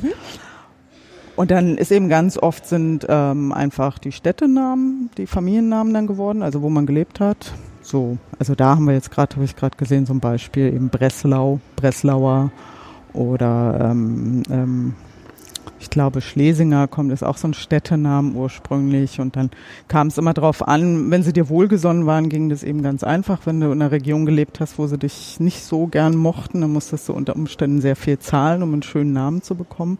okay. Also diese schönen Namen, so wie Goldberg und Goldmann und Rosenstein, sowas. ja genau, das sind Das so die, die glaube mir ich jetzt kostete Geld. Würden. Genau. Und ansonsten, Und hier, also Kohn zum Beispiel, ist ähm, ein Hinweis auf die Herkunft, also auch mit K, ist egal wie geschrieben. Das sind dann eher, also Priesternachkommen okay. noch, also das hat man bis, bis heute. Und hier geht's aber, in dem bei der Gleichberechtigung geht's ja darum, wie man den, die Namen geändert hat, dass man einfach nicht erkannt wird ne, als Jude. Also hier aus Breslau haben sie dann Bresser gemacht oder Itzig ist ja auch so ganz typisch. Itzig, das habe ich auch noch Brasch. nicht gehört. Ja, das wohl, also so wurden auch bei den Nationalsozialisten dann, der Itzig hat das und das, also der Jude, ne, also auch als Schimpfwort. Der Itzig, Der so wie der, na gut, ich kenne nur Kraut für den Deutschen, Ja, vielleicht so in diese so. Richtung, ne. Und Schmul. Alles mit, mit Sch, ja, da würde ich auch mal so Sch Schlemiel oder, ja, Aber das ich glaube, die haben sie hier, ja genau, hier haben sie ja wirklich irgendwie direkte Beispiele genommen, ne. Okay, wir sind jetzt nämlich auch gerade in der Abteilung Deutsche und Juden zugleich von 1800 bis 1914. Also wie die Juden in Deutschland Genau. sich versucht haben einzufügen. Genau, und gleich zu werden. Also was man ja viel kennt, gerade in Berlin, sind ja die Berliner Salons. Und also die Frauen, die diese Salons geführt haben, waren ganz oft Jüdinnen. Also Hel ähm, Helene Herz irgendwie zum Beispiel oder Rachel Warnhagen, die hat, glaube ich, auch einen Platz inzwischen in Berlin. Und das ist einfach auch so, so ein zentraler Punkt Berliner Geschichte, ist einfach auch gleichzeitig jüdische Geschichte und das darf man nicht vergessen. Und ich glaube, das war wirklich auch eine Zeit trotz allem, wo total viel Hoffnung war. Kann ich mir vorstellen. Aber gleichzeitig natürlich auch immer diese Taufe, um bestimmte ähm, Karrieren einschlagen zu können. Hm. Weil du durftest ja nicht alles machen als Jude. Ne? Allerdings steht hier auch immer noch als Ab äh, Abschlusssatz, man war zwar kein Jude mehr, aber auch kein Christ, sondern ein Genau. getaufter Jude, was du Genau. vorhin auch schon meintest. Also sie haben es auch ganz oft bereut irgendwie, dass sie sich haben taufen lassen? Ja, aber sie haben dann eben, wie hier in dem Beispiel, sagen sie auch eben eine Professur dann bekommen. Aber dann war man halt auch zwischen den Stühlen, ne? Da war man weder das eine noch das andere. Na, ich Und habe da halt, ich hab da halt leider so gar kein Gefühl für, weil ich halt keiner Religion Ja, angehöre das gab's und, ich eben auch nicht, nicht. und ich nicht weiß, wie es sich anfühlt, musstest dich gefühlt eben- so, sich zu, so zu einer zu bekennen. Da, nee, das glaube ich, keine gar Ahnung. nicht. Ich glaube eher, das war so ein, du hast eben nirgendwo dazugehört, ne? Du warst nichts Halbes und nichts Ganzes. Ich glaube, das war eher so das Gefühl. Na, guck mal, ein Fotoalbum. Ja, das finde ich sogar ganz, ganz wirklich hübsch gemacht. Hier gibt es so einen kleinen Durchgang, so ein kleines Portal und hier liegt dann so ein digitales Fotoalbum, wo man so durchklickern kann. Dann blättert es auch um, wenn man richtig trifft. Jetzt. Ja. Und dann erscheinen irgendwann so rote Punkte auf so alten sepiafarbenen Fotos ja. und dann kann man die roten Punkte antippen und dann bekommt man mehr Informationen zu dem Bild. Ich wollte nur auf Deutsch umschalten. Oh, das ist aber hübsch. Von außen sind hübsche Blumen drauf. So, Jetzt. wollte den Deutsch. Vielleicht ist dein Finger immer nicht groß genug. Ja, manchmal sind die Dinger Weil das wird, glaube ich, von oben irgendwie. Bei dir geht's. Ah, vielleicht müssen wir drüber wischen. Das hatte ich auch schon versucht. Unten gibt's auch irgendwie ein, ein Buch, wo du drüber pusten sollst und dann kommen so die Buchstaben Der, reingeflogen. der Talmud, genau. Da habe ich auch ewig gebraucht, um den Winkel rauszukriegen. so. Ist natürlich auch eine tolle Möglichkeit für ein Museum, irgendwie so ein Fotoalbum zu zeigen, was man eigentlich gar nicht zeigen kann, jetzt konservatorisch. Nee, das ne? äh, also ich ja. finde, ich liebe ja so ein Spielerchen. Man kann trotzdem blättern, aber ich meine, sie haben es trotzdem hier so dunkel reingepackt, als ob es wirklich Papier Mhm. wäre, ja, ja. was einem auffällt, wenn man Museumsmensch ist, ähm, dass man ein Ich erfindliches Foto einem auch auch so dunkel hinlegen würde. Aber es ist trotzdem hier so in der Nische, da nimmt man sich dann noch ein bisschen Zeit dafür. Und dass man dann aber wirklich noch mehr Informationen da einfach gleich kriegen kann, das hat es dem Fotoalbum natürlich voraus. Äh, Hier ist dann hier der Augenmerk auf so ein bestimmtes Schmuckstück gelegt, Mhm. was einer auf dem Foto um den Hals hat. Und dann steht dann ein kleiner Text dazu, was es damit auf sich hat. Da kann man schön sich durchblättern. Ist auch schön groß. Also wahrscheinlich äh, größer als original groß, oder? Wenn du es noch kennst. Ja, glaube ich, doch ein Ticken größer ist es. Aber nicht so viel. Jetzt ist, glaube ich, endgültig dunkel, wenn man in die Voids guckt. Jetzt spiegelt man sich eigentlich nur noch selber. Ah, guck mal, ich sehe Fußboden da unten. Ja. Ach, doch, Das da ist, glaube ich, das jemand. Learning Center. Ach, dann sind wir, Den über, Fußboden kenne ich sind irgendwo wir her. über, den, über den Achsen, so ein Ja. bisschen. ja, sieht so aus. So, dann gehen wir jetzt in die Abteilung modernes Judentum, 1800 bis 1933. Hier hatte ich dann, glaube ich, so dieses Gefühl bekommen, wie wandelbar oder wie sehr Mhm. verwandelt sich das Judentum in Mhm. der über die Zeit einfach hat und dass es auch aktiv verändert wurde und Ja. dass es nicht so passiv irgendwie passiert ist. Auch immer noch tut. Also ich glaube, einem orthodoxen Juden gefällt nicht so unbedingt, was in der Reformsynagoge los ist. Also es fängt ja damit an, dass man am Schabbat eigentlich keine Musik machen darf und das kommt hier jetzt auch. Es kam ja dann auch au- auf mit der Chormusik. Irgendwie, es gibt in Berlin auch eine Synagoge, wo man, wo es auch einen Chor gibt. Irgendwie was ganz toll ist, total. Also Und am, am Schabbat geht man eigentlich in die Synagoge? Am, also am Freitagabend, traditionell eben dann zum Beginn des Schabbats, also die Tage beginnen immer abends im Judentum. Und dann am Schabbatmorgen ähm, dann auch quasi wie die Christen dann am Sonntag und am Schabbat wird dann auch aus der Tora gelesen. Aber da durfte eigentlich keine Musik gespielt werden. Eigentlich darf man da keine Instrumente spielen. Und auch, also außer der Vorbeter oder die Vorbeterin jetzt keine. Also keine keine Instrumente, oder, aber darf man singen, so a cappella? Ja, eigentlich Beatboxen? schon. Ja, weil die Gebet, ja, aber es zählt ja nicht als wirklich als Gesang. Aber im Prinzip ja, klar darfst du. Okay. Ist ja keine Arbeit. Ach, das, da würden andere wahrscheinlich anderes behaupten. Weil hier hinten um die Ecke rum gibt's dann nämlich äh, Originalaufnahmen von 1907 bis heute Synagogenmusik. Jetzt sind wir gerade bei 1928. Oder kommt gleich ähm, Lechadodi. Also ich kenn's, das ist ganz spannend, das ist auch so ein schönes Beispiel hier. Also hier steht Lechor Daudi Mhm. und das ist dann die, die aschkenasische Aussprache und ich kenne zum Beispiel nur die, ähm, das, die neuhebräische Aussprache, die eigentlich traditionell mehr so in die Richtung des sephardischen Judentums geht. So, also bei mir hieße das jetzt Lechadodi. Aber, aber es gibt im, in Berlin tatsächlich auch noch ähm, Synagogen, wo dieses Aschkenasische gesprochen wird. Da gibt es so ein paar Buchstabenunterschiede, aber man versteht sich. Also es ist ja dieselbe Sprache, es ist nur eine andere Aussprache. Und verstehen alle beides? Oder? Nee, nee, also es ist sowieso, also ist, nicht jeder Jude kann Hebräisch. Also mein Hebräisch reicht auch für den Gottesdienst und dann ist Feierabend. Also, da hat, das war eine der wenigen Sachen, die der Rabbi da mal gesagt hat, weil wenn du nicht auswandern willst, musst du jetzt auch nicht unbedingt Hebräisch lernen. Aber so. das Althebräisch sollte schon noch passen, also zum Tora lesen und für die Gebete, das sollte man schon können. Damit man sich an die Originalquelle Ja, genau. genau halten kann und nicht genau. nur den Übersetzungen vertrauen muss. Genau. Und das ist ja jetzt wirklich auch viel, viel gehobener, finde ich. Ne? Also bei uns ist es äh, in der Synagoge heute viel ähm, fröhlicher auch. Ne, das ist jetzt auch eine ähm, ernstere Geschichte. Ich bin gespannt, vielleicht schaffen wir es noch, bis Lechadodi kommt, äh, was das für eine Melodie ist. Steht halt leider nicht mit bei, wie lang die Aufnahmen gehen. Man kann es Nee, auch nicht ne? anklickern, Schade. sondern es leuchtet einfach nur das Lämpchen Wo und wir man, gerade sind. und man muss Geduld mitbringen. Aber es klingt so schon schön. Also das wäre jetzt natürlich, wenn wir das schaffen würden, wäre das großartig. Das ist die Kantorin hier in Berlin, Arita Gerstetter. Die hat eine, also eine ganz kleine, zierliche Frau mit einer wahnsinnig tollen Stimme. Also da geht man schon alleine, wenn sie da ist zum Gottesdienst, nur deshalb. Weil die dann auch, also da steht dann kein Sänger, sondern es ist, Eine Frau, also Kantorin halt, ne? Eine Frau, also es ist ein Kantor oder eine Kantorin. Die sind speziell ausgebildet. Also es ist eine spezielle Kunst, das irgendwie zu können. Es gibt ja keine Noten in dem Sinne und das sondern Ja, die, die Melodien sind übertra also überliefert auch natürlich. Also jetzt Also- gerade diese Sachen hier, die sind ja jetzt auch alle von Louis Lewandowski und so weiter komponiert. Also das ist ja schon später. Aber es gibt eben diese traditionellen Melodien und das ist so, lernt man dann halt während der Ausbildung. Kantorenausbildung kann man in Potsdam studieren. Im Ach. Geigerkolleg kann man Kantor werden. Ja jetzt jetzt gerade so ein bisschen was von der Stimmung wie das Ave Maria oder so. ja, so es ist auch von ruhig und getragen. 1929. Da wollte man vielleicht auch noch ein bisschen ernster sein. Ich weiß es nicht. Ja, das könnte ich mir auch vorstellen. Ja, aber Le Dorvador wird auch, Le Dorvador heißt äh, von Generation zu Generation. Also ah, das ist dann ein, Gespr- äh, ein Gebet, das ist auch was Ernsteres.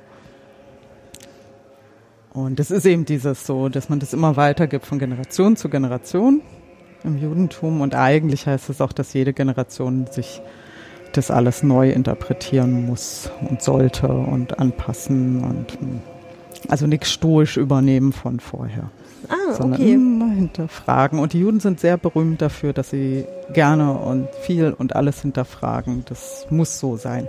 Es wird alles diskutiert und und es muss also Lerngruppen müssen auch, ähm, also man darf eigentlich nicht alleine lernen, jetzt so Also man jüdische Sachen, immer sondern jemanden zum immer ein Austausch haben. Gegenpart, immer ein Gegenpart.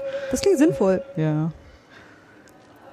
Und Manchmal kommt man ja wirklich erst im Gespräch auf Sachen, auf die man selber nicht gekommen wäre. Genau, also genau. Oder der andere sieht was anderes, was du gar nicht siehst. Und ich glaube, gerade bei diesen, wenn die da irgendwelche Textinterpretationen machen, das ist ja hochkompliziert und da, also so kommt, können wir gar nicht denken, so um Dreiecken.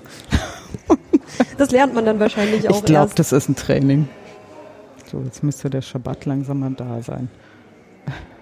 Also er begrüßt die, die Braut Schabbat, die dann jetzt zur Tür reinkommt. Das ist auch in der Synagoge, wenn das am Freitagabend gesungen wird, das Gebet oder, oder das Lied, dann drehen sich alle zur Tür So, also wenn, wenn man mal in eine Synagoge geht am Freitagabend und sich wundert, warum sich plötzlich alle Leute umdrehen zur Tür. Obwohl, da, da, da kommt dann aber. Da kommt niemand, aber es ist halt symbolisch. Ach so, das, also wie bei, das hatte ich bei diesem, äh, bei der Beschneidungsbank gelesen, dass man den Platz auf dieser Doppelbank freilässt neben genau.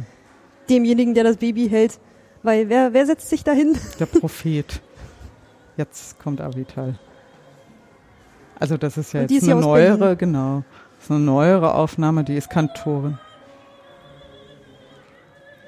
Das ist ja wie in der Oper. Hm. Ich kriege immer, also oh, ich krieg Schon jedes Mal Gänsehaut? Gänsehaut, wenn sie das ja.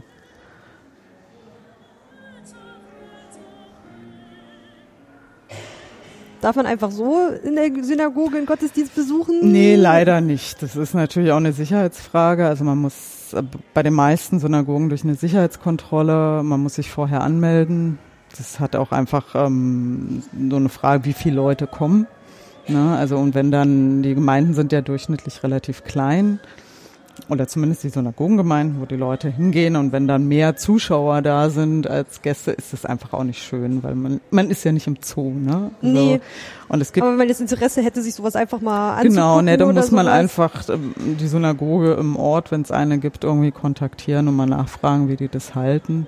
Und ich weiß hier in Berlin in der neuen Synagoge, da kann man sich dann, da kann man die eine Rabbinerin dort äh, kontaktieren und da bekommt man dann einen Termin irgendwann, aber da bekommt man eben auch so eine ein, ein nicht Weisung, das ist das falsche Wort, aber ein paar Erklärungen vorher, wie das funktioniert und ah, das ist warum und so. auch hilfreich. Da muss man sich Und nicht das ganz ist- selbst zusammenreimen. Genau, genau, das finde ich auch Was ganz super. Und die, also ich glaube, die haben sich da schon schon gut eingespielt und bei den anderen glaube ich. Also meine Erfahrung ist auch immer, wenn man erstmal durch die ganzen Sicherheitskontrollen gekommen ist, wird man eigentlich auch immer sehr freundlich empfangen.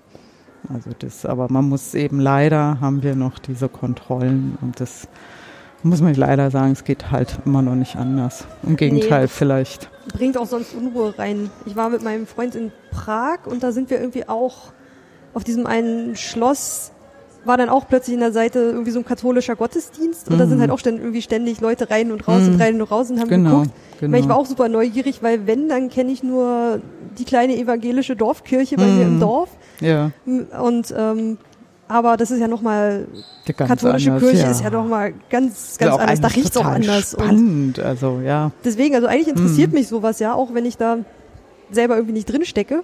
Aber nee, das, also ich würde es auch gucken. wirklich immer jedem empfehlen, weil das wirklich auch schön ist. Es ist einfach auch wirklich schön. Ah, hier sind so, das sind immer so Basic-Fragen, die helfen Genau. mir dann immer. So, so kleine Finde ich aber auch toll. Drehtäfelchen, Genau. vorne steht die Frage drauf. Und das war gestern auch so, dass die Fragen sind immer vorne, damit die Antwort nicht schon vorne ist. Mhm. Anscheinend passt hier jemand auf oder die Besucher sind alle sehr nett. Hier steht, können Frauen Rabbiner werden? Ja, 1935 wurde Regina Jonas als erste Frau der Welt in Deutschland zur Rabbinerin ordiniert. Und dann gibt's hier, und genau, sitzen Männer und Frauen in der Synagoge zusammen. Wie ist es, da steht, in vielen liberalen und reformierten Gemeinden wurde die getrennte Sitzordnung gelockert oder ganz abgeschafft. Genau. Und auf jeden Fall, es sind kurze, knappe Fragen, kurze, knappe Antworten, aber sehr informativ. Und irgendwie, man liest hier vielleicht Sachen auch ein, zwei oder dreimal, aber durch solche Fragendinger bleibt auch irgendwie echt was hängen. Ja, Obwohl es halt hier super, super voll ist. Das hier ist das kleine Klassenzimmer, was ich vorhin meinte. Ja, da war ich ja. gestern, ich habe mir alle Bücher angeguckt. ja, die sind auch super, die kenne ich auch noch nicht. Die sind ganz cool. Da gibt's das Audio, das ist hier von der jüdischen Grundschule in Genau, Berlin. Das gibt's ja. halt leider deswegen auch nur auf Deutsch, also nicht für die internationalen Besucher. Ähm, aber dann so kleine Kinder, die dann erzählen, was sie mal werden wollen Ja. und was irgendwie, ich glaube auch Glaube für sie heißt oder Ja. warum man den Kopf bedecken muss und was ihr Lieblingsessen ist. Ist ja auch so spannend. Also ich meine, wir sind ja in Berlin, also hier gibt's ja auch so eine jüdische Infrastruktur tatsächlich, also mit vom Kinder, Kindergärten, es gibt mehrere, ähm, eine Grundschule gibt's, es gibt eine jüdische Oberschule und also es, man könnte theoretisch sein, sein ganzes, seine ganze Kindheit in jüdischen Einrichtungen, zumindest in Berlin, verbringen. Ne? Und natürlich Freizeitangebote gibt's jede Menge. Da rechts gibt's so eine Einführung in das ähm, Ins Das Hebräische? Genau, genau. Gibt's oben auch nochmal zum Spielen? besonders ich habe es gestern dann erstmal so und Das dann wollte ich halt, gerade stopp. sagen. Das Du ist musst falsch Es, du musst es andersrum lesen. Ja, immer von rechts nach. Jetzt hier Hebräisch für Anfänger, in, aber äh, von hinten nach vorne gelesen. Damit man das auch gleich lernt. Shalom. Ah, oh, das ist ich kann es nicht lesen. Aber gut, hätte ich mir jetzt auch zusammenreimen können, wenn Hello drunter steht. Genau. Und das ist ja halt eine kleine, also es sind irgendwie so ein bisschen entweder Mhm. Bücher, wo man denkt, die sind für Kinder, oder es ist Ich glaube schon, das sieht hier Einführung. wirklich so aus, ne? Finde ich ganz hübsch gemacht. Und das hier ist, ganz was ein spannend. Mädchen alles lernen muss. Oh, Also über das, das Frauenbild und Mädchenbild. Aber das ist dann hier so ein, so ein Gang durch die Zeit. Das ist jetzt kein äh, Lehrbuch, wie sich das entwickelt hat. Mit der Einführung der Schulpflicht und das dann da, dass es dann über das äh, reine Lesen und Rechnen dann irgendwie hinausging oder Handarbeiten dann irgendwann. natürlich Aber dass die auch das jüdischen Mädchen schon früh immer, immer mitlernen mussten Ja, ja. und davon nicht ausgeschlossen waren. Genau, genau. Also jetzt gibt's sechs Bücher, sechs Hörstationen und wie so ein kleines. Klassenzimmer mit so kleinen äh, Tischchen, wo man sich mal ransetzen kann. Ah, hier steht's Interviews mit Schülerinnen und Schülern der Heinz-Galinski-Schule, einer Genau, jüdischen Grundschule in. Berlin von 2001. Oh, die haben auch schon Abi bald. Aber guck mal, an der Tafel haben sie jetzt auch schön, also da ist ja Shalom, ne? Und dann erklären sie ja auch die Buchstaben, die einzelnen, was sie bedeuten, also mit den lateinischen Buchstaben. Wobei das M ist das End-M. End im. Ja, wenn es am Ende steht, sieht's anders aus, als wenn es in der Mitte steht. Oh, Das hatten wir im, im Deutschen früher auch mal. Solche Geschichten, solche Spielchen. ich kenne nur das, äh, das in der altdeutschen Schreibweise des S. Ob Mhm. dann irgendwie als so wie das Anfang vom SZ, was man heute noch Mhm, hat, schreibt. ja, also ja. so einmal hoch und ganz runter. Genau, genau. Oder so ein Kringel, glaube ich, einfach, ne? Genau. War das andere. Genau. Und das sind eben ja immer mal so Aber jetzt Buchstaben. kennt man es nicht mehr. Da oben bei dem Zahn des Shen ist eben auch so, so ein End-N. Ne? Also das ist auch ein Ticken länger, weil es ähm, am Ende steht. Jetzt haben wir aber kein N, wo ich dir das Normale zeigen kann. Nee. Aber das finde ich ganz schön gemacht. Also oben gibt's ja auch nochmal so eine Erklärung, da gibt's auch so Computerstationen. Hast Ich du glaub, die mal probiert? Wo du, ich da kannst gesehen, du wo deinen man- Namen sein- eingeben. Da, da gab es das so mit Zettel und Stift genau. ganz am Anfang, wo man dann die, die Buchstabenübersicht hatte und dann konnte Ich man weiß nicht, früher das, gab's da immer so Computerstationen, da konntest du deinen Namen eingeben. Stimmt, ach, ah, abschreiben musste man ihn dann per Genau, Hand. Man genau. guckt, man tippt da, tippert es ein, dann kriegt man es angezeigt, dann kann man das auf so einem Abreißzettel eintragen, da liegt auch ein Stift dann kann man sich das mit nach Hause Genau, nehmen. weil das ist ja, ist ja total, also es ist ja eigentlich ohne Vokale. Ach ja, das- Schreibt das- man das eigentlich, aber hier haben wir es ja auch bei Shalom, also das O ist geschrieben, ne? Also es ist ja dann doch wieder ein Vokal. Also es ist kein so hundertprozentig vokalfreie Sprache und was man aber als Hilfe, was wir hier gar nicht haben, dann immer noch dazu hat, also für die Vokale gibt's dann auch so Punkte und Striche und dann weiß man, was ein Vokal, welcher Vokal danach kommt, das ist dann so am Anfang. Lernt man das auch mit diesen Punkten und sonst wird man ja irre. Also das Das war mir sehr peinlich, als ich, glaube ich, vor zwei Jahren in einem Podcast das erste Mal davon gehört habe, dass es äh, Schriften gibt, in denen Vokale nicht mitgeschrieben werden, dass es Ja, halt Konsonantensprachen gibt. Ich habe davon vorher, sparsame Schriften. ich habe das noch nie irgendwie ja. mitbekommen, dass es sowas Ja. gibt. ja, es ist auch, also ich habe das damals, also bei mir hat es auch eine Weile gebraucht und irgendwann hat es dann Klack gemacht und dann ging's. Und wenn man sich dann vorstellt, wie das ist, ich meine, klar, wenn Leute fragen, ha, woher weißt du, ob das jetzt die Bank ist oder Ja, die ja, Bank? genau, Und du denkst, Ja, aber es sind jetzt nicht, es gibt jetzt nicht so viele Doppelungen an Wörtern, also die ähnlich aussehen. Irgendwie, das ist jetzt nicht so viel, das ist nicht wie im Deutschen. Muss man nicht so Irgendwie viel Laben raten und? Leben, also das wären ja sowas, das würde man genauso schreiben, ne? Und das gibt's jetzt aber im Hebräisch nicht so viel. Und wenn, dann spielt man sowieso damit. Dann kommen Dann dann, wieder irgendwelche irgendwelche mystischen Erläuterungen und ja, es ist ganz, ganz spannend. Und weiter Schule. Naja, Sticken, Handarbeit. Und von der anderen Seite sieht man es besser. Ein kleines Stickmuster. Ich weiß gar nicht, ist das handgestickt? Ja, Das sieht bestimmt. so fein aus. Ja, hier. Vor 1850 lernten jüdische Mädchen vor allen Dingen Handarbeiten in der Schule. Oh Gott, die Armen. Ich meine, so, ein- so ein grundlegendes Handarbeits... Ja, aber das ist schon nicht Aber mehr das- das- grundlegend. Wäre froh, wenn ich das mit der Maschine so hinkriegen würde. Ja, Wahnsinn.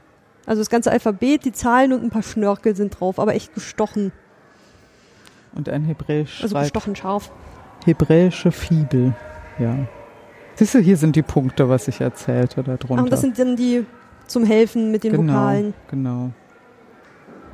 So, jetzt geht's langsam in die Bereiche, die wir dann im äh, Geschichtsunterricht Genau. immer wieder erzählt bekommen kennen. haben.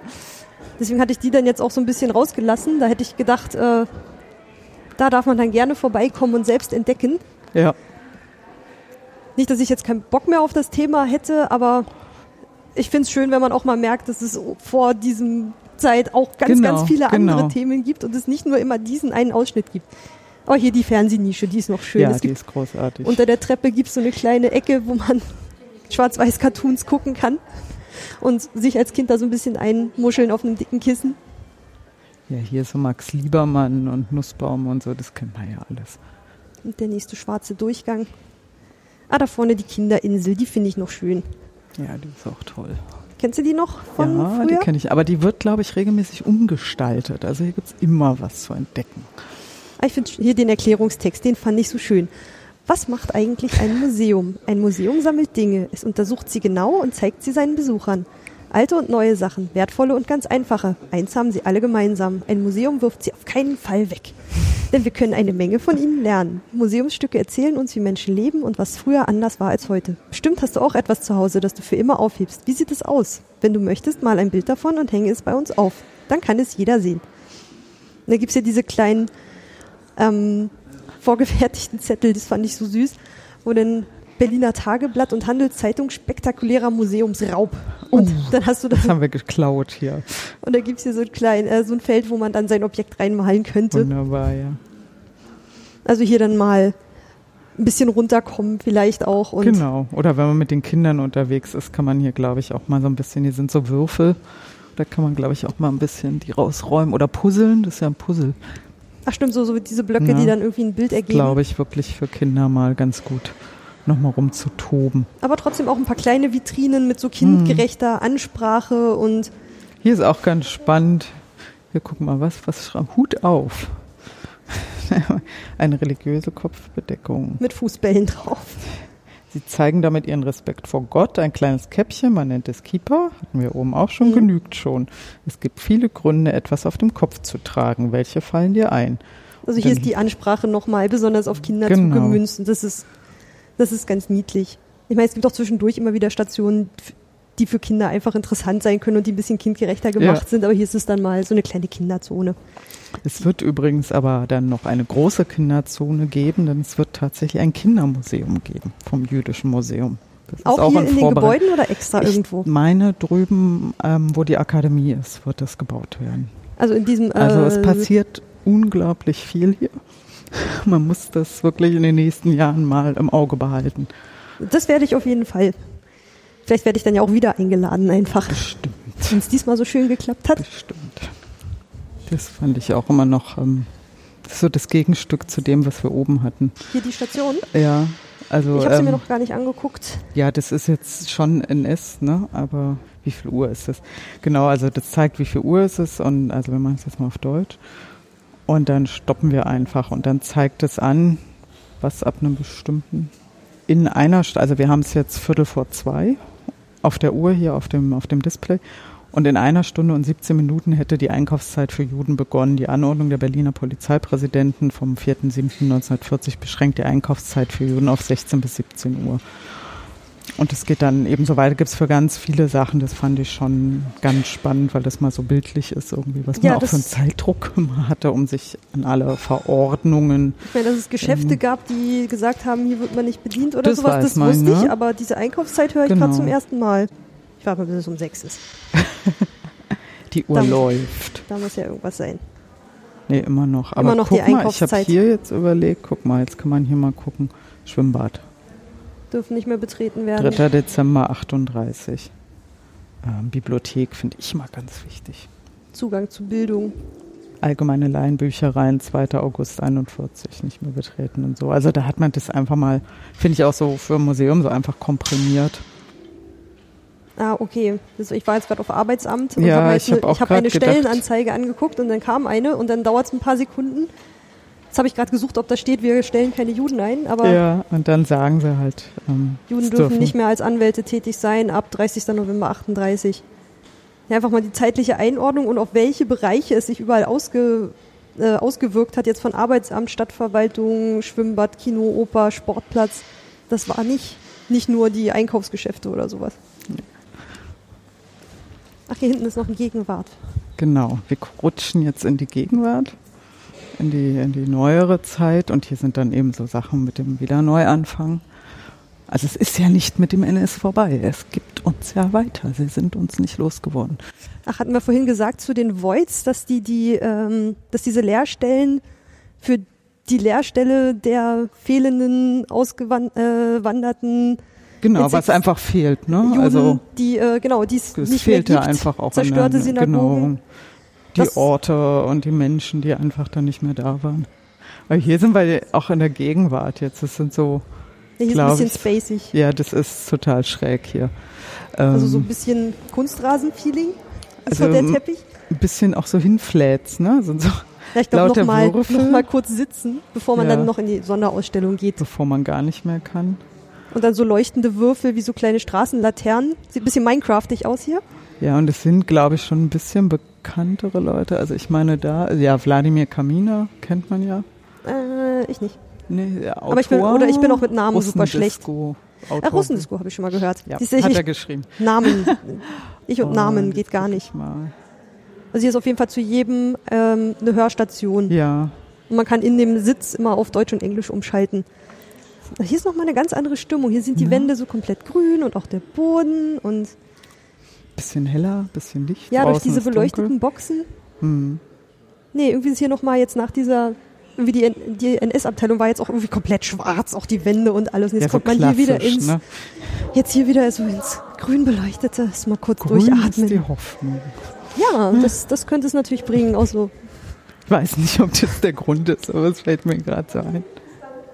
Ja, und hier ist die Feedbackwand. Das finde ich ganz großartig. Komm, lass uns also das vorlesen. das kenne ich, kenne ich auch echt. Ich habe es nur gehört und ich finde das eine ganz tolle Idee.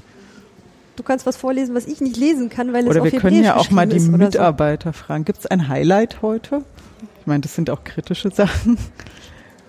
Irgendwie. Also hier hat jemand geschrieben, dass Berlin okay ist, aber der Rest von Deutschland also er meint eben, man sollte einfach mal gucken, was da mit der AfD passiert. Offensichtlich hat er die Wahlergebnisse in Berlin äh, nicht gelesen. ist auch auf Englisch, also es ist dann eher unwahrscheinlich. Und was haben wir denn hier? Also man darf hier bunte Post-its ausfüllen und hier stehen genau. die Fragen, was hat Ihnen am meisten Spaß gemacht, was hat Sie am meisten bewegt, was haben Sie vermisst? Und hier darf man sich dann mal äh, äußern. Alles gut, Geschichte besonders. Das ist eine mhm. andere Sprache. Hier ist noch was Schönes. Wir kriegen hier immer was gereicht, finde ich auch super. Was, ich vermisse die Glorifizierung der Christen und Moslems. Ja, da können wir auch schon wieder wissen, aus welcher Ecke das kommt. Aber es gibt auch so Zettel wie, es war interessant und spaßig. Das möchte ich auch betonen. Also das ist, glaube ich, also der, der ganz früher war der, war der Spruch vom Jüdischen Museum nicht das, was sie erwarten. Und es ist, glaube ich, weiß ich nicht, ob du das bestätigen kannst. Ich glaube, man denkt auch was anderes, wenn man hört Jüdisches Museum und dann kommt man dann hier rein. Also es geht ja zum Großteil einfach um ganz andere Themen als die zwölf Jahre. Ja, das auf jeden Fall, dass die erst ganz zum Schluss kommen. Genau, genau. Und man nicht damit einsteigt. Was haben wir denn hier noch? Wir haben ja haben auch ein normales, das weiß ich gar nicht normales Gästebuch? Gibt's Gab es da nicht mal so einen abgebissenen Apfel und dann war innen drinnen oder eine Orange? Das war drinne, genau, das war dieser Slogan nicht das, was Sie erwarten. Doch, das ist noch gar nicht so lange her. Ja, Doch, ich erinnere mich. Das war, war eine tolle plakatiert. Kampagne. Ja, ja, die war ja gut. genau, genau. Die Jetzt, auch, wo du es sagst. die fand ich auch echt toll. Was auf jeden Fall hängen bleibt, ist anscheinend der Granatapfelbaum. Hier stand, ich fand den Granatapfelbaum der am besten und seinen Wunsch an den Baum zu hängen. Also auch gleich das, das erste Exponat. Hier auch die Namen auf Hebräisch, das ist aber, glaube ich, eher falsch geschrieben. Aber er hat versucht. Weil das funktioniert nicht als Name. Oder seine Eltern waren super kreativ. Interesting. Oder Blümchen gemalt, finde ich auch schön. Finde ich auf jeden Fall, also auch als Museumsmensch, finde ich das eine großartige. Es gibt ja auch ein ganz traditionelles Gästebuch. Und vor allem gibt es auch einen Hashtag. Jedes Museum braucht einen Hashtag. Ja, finde ich auch. Unbedingt. Weißt, weißt, du, was mit den äh, Post-its passiert? Werden die irgendwo gesammelt, so zur Dokumentation? Ich meine, oder die, die werden, weg? also ich kann es sagen, damals für die, für die Granatäpfel tatsächlich, ja. die wurden gesammelt und die wurden auch aufgehoben. Also da wurde auch, war da mal die Idee, irgendwas damit zu machen. Also wir mussten die zumindest in den ersten Jahren immer brav abernten. Mhm. Manchmal auch tagsüber, weil es so viele waren und dann wurden die gesammelt. Und ich meine, das ist dabei geblieben. Und bei den Post-its weiß ich es nicht, keine Ahnung. Aber ich finde das ähm, ist auf jeden Fall besser als ein Fragebogen ausfüllen. Ja, und vielleicht auch nicht jeder will ein Gästebuch schreiben. Das ist sowas. Da kann man auch mal nur einen Satz oder man, man merkt eben auch irgendwie. Bei einem Post-it ist die Hemmschwelle auch nicht so hier groß, sind ja weil auch schnell kritzeln. Genau, hier sind ja auch so die Fragen eben, was hat Ihnen am meisten Spaß gemacht? Oder was war, was war was nicht hat so Sie gut. bewegt? Ja, genau. Was haben Sie vermisst? Irgendwie. Und ich glaube, das ist für ein Museum auch ganz toll, da wirklich ein Feedback auch mal zu kriegen. Ja, genau. Und Fragebögen, also ich mag da keinen mehr ausfüllen, gerade nach so viel Museum. Nee, das, deswegen, und ich meine, du kriegst ja hier trotzdem so viel Feedback, äh, Ja. dass du dir daraus dann später auch das stricken kannst, was Ja. du wissen wolltest. Oh, jetzt rutschen wir in eine Führung. Jetzt muss man hier eh den kleinen Schlenker zurück machen und kommt dann Richtung Ausgang, an dem man vorher schon unbemerkt einmal vorbeigetapert ist. Und da kommt man jetzt da raus, wo das kleine äh, Schild steht, hier beginnt nicht die Dauerausstellung. Ein Stockwerk tiefer, als sie Aber angefangen wir hat. dürfen vorbei. Genau. Jetzt haben wir sogar doch noch eine halbe Stunde. Wollen wir noch einmal kurz durch die Golem-Ausstellung laufen? Der Wahnsinn, ja los. Ha, mit dem Fahrplan hat geklappt. Aber jetzt müssen wir natürlich äh, Wir hetzen. einmal den ganzen Weg zurück. Theoretisch können wir auch den Aufzug hier aus dem Keller nehmen, direkt hoch. Wenn er noch funktioniert, können wir das machen. Ortskundige Leute. Ja. Meine Orientierung ist ja so schlecht. Bisschen was weiß ich noch. Ich hätte so gar keine Ahnung, wo man rauskommt. Ist nur die Frage, ob der Aufzug freigeschaltet ist. Ansonsten ist da vorne ja auch schon die Treppe. Aber müsste ja, das ist ja der. so, wir sind wieder bei den Achsen. Guck, jetzt ist Jetzt es. ist ruhig. Das meinte ich mit dem dann vielleicht eher abends. Also wenn man das, wenn man so sehr viel irgendwie Atmosphäre auch einfangen will. Aber die Leute, also ich finde, dass hier immer anscheinend echt viel los ist, ist ja auch irgendwie die Atmosphäre des Museums. Es Ja. ist ja wirklich die ganze Zeit besucht. Ja, unglaublich. Also das man jetzt Montagabend gucken, um ob sie neun noch uns hier ist. wirklich noch reinlassen. Wir sind hier, ich habe hier so ein Aufnahmegerät. Wir telefonieren dann mal. Man sieht ja immer wichtig genug aus mit so einem Zeug auf dem Kopf. Ja, bloß nicht ansprechen. Schnell durchrennen. Warst du schon drin? Nee. Ich habe den Katalog allerdings schon. Glücklicherweise um durch andere Fügungen. Und ich habe jetzt angefangen schon durchzublättern, wollte es eigentlich jetzt dieses Wochenende schaffen. Und es war- sah total spannend aus. Mal gucken. Ist ja noch ein Weilchen. Der Golem hat ja relativ gerade eröffnet. Ist ja ganz frisch. Und zudem gibt es auch irgendwie ein Kinderprogramm, wo die Kinder dann Das irgendwie machen lernen. sie immer hier, genau, genau. Diese, die, das Begleitprogramm zu den Sonderausstellungen ist ja auch immer ganz toll und immer eben die Kinder im, im Hinterkopf. Und das passt ja beim Golem, ist das super. Und sie haben auch immer Montagskino, habe ich gesehen jetzt auch.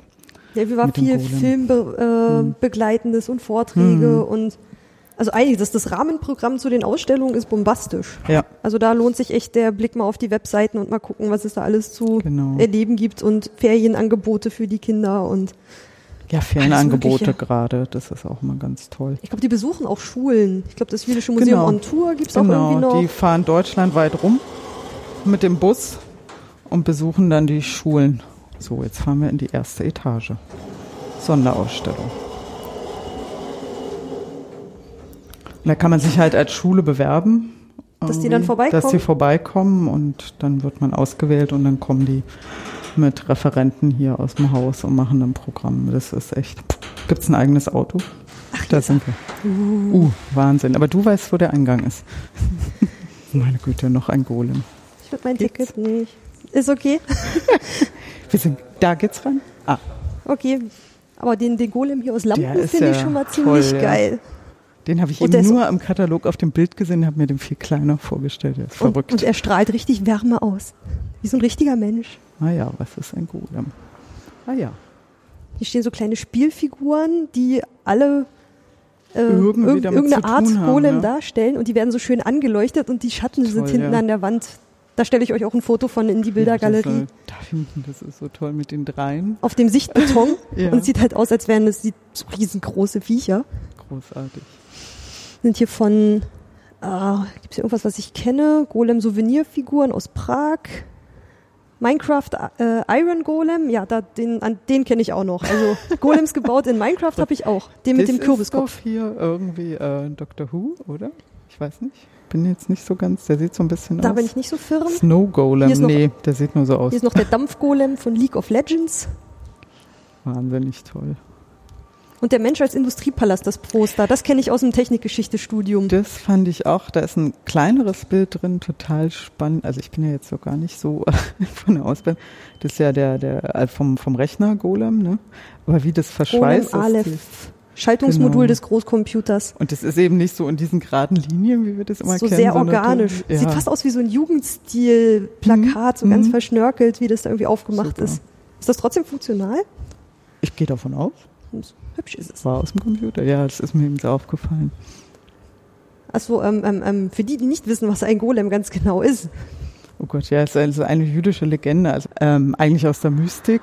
Das ist auch so ein Thema, die eigentlich nicht so ganz erlaubt ist. Ähm, Geht es auch viel um, um Zahlen und Buchstabenmystik, aber die Grundidee ist eben, dass man äh, aus Staub eine Figur schaffen kann, die im Prinzip die Menschen schützt, also die Juden schützt und die, die, glaube ich, die, die Geschichte, die man am meisten kennt, ist der Golem von Prag. Also man hat dort. Von Rabbi Löw war Genau, das, ne? genau. Man hat den da erschaffen. Die Juden sollten vertrieben werden und sie haben es dann halt geschafft und waren erstmal ähm, geschützt. Das Aber es besteht so. auch immer die Gefahr, dass er sich gegen einwendet, genau, ne? Genau, genau.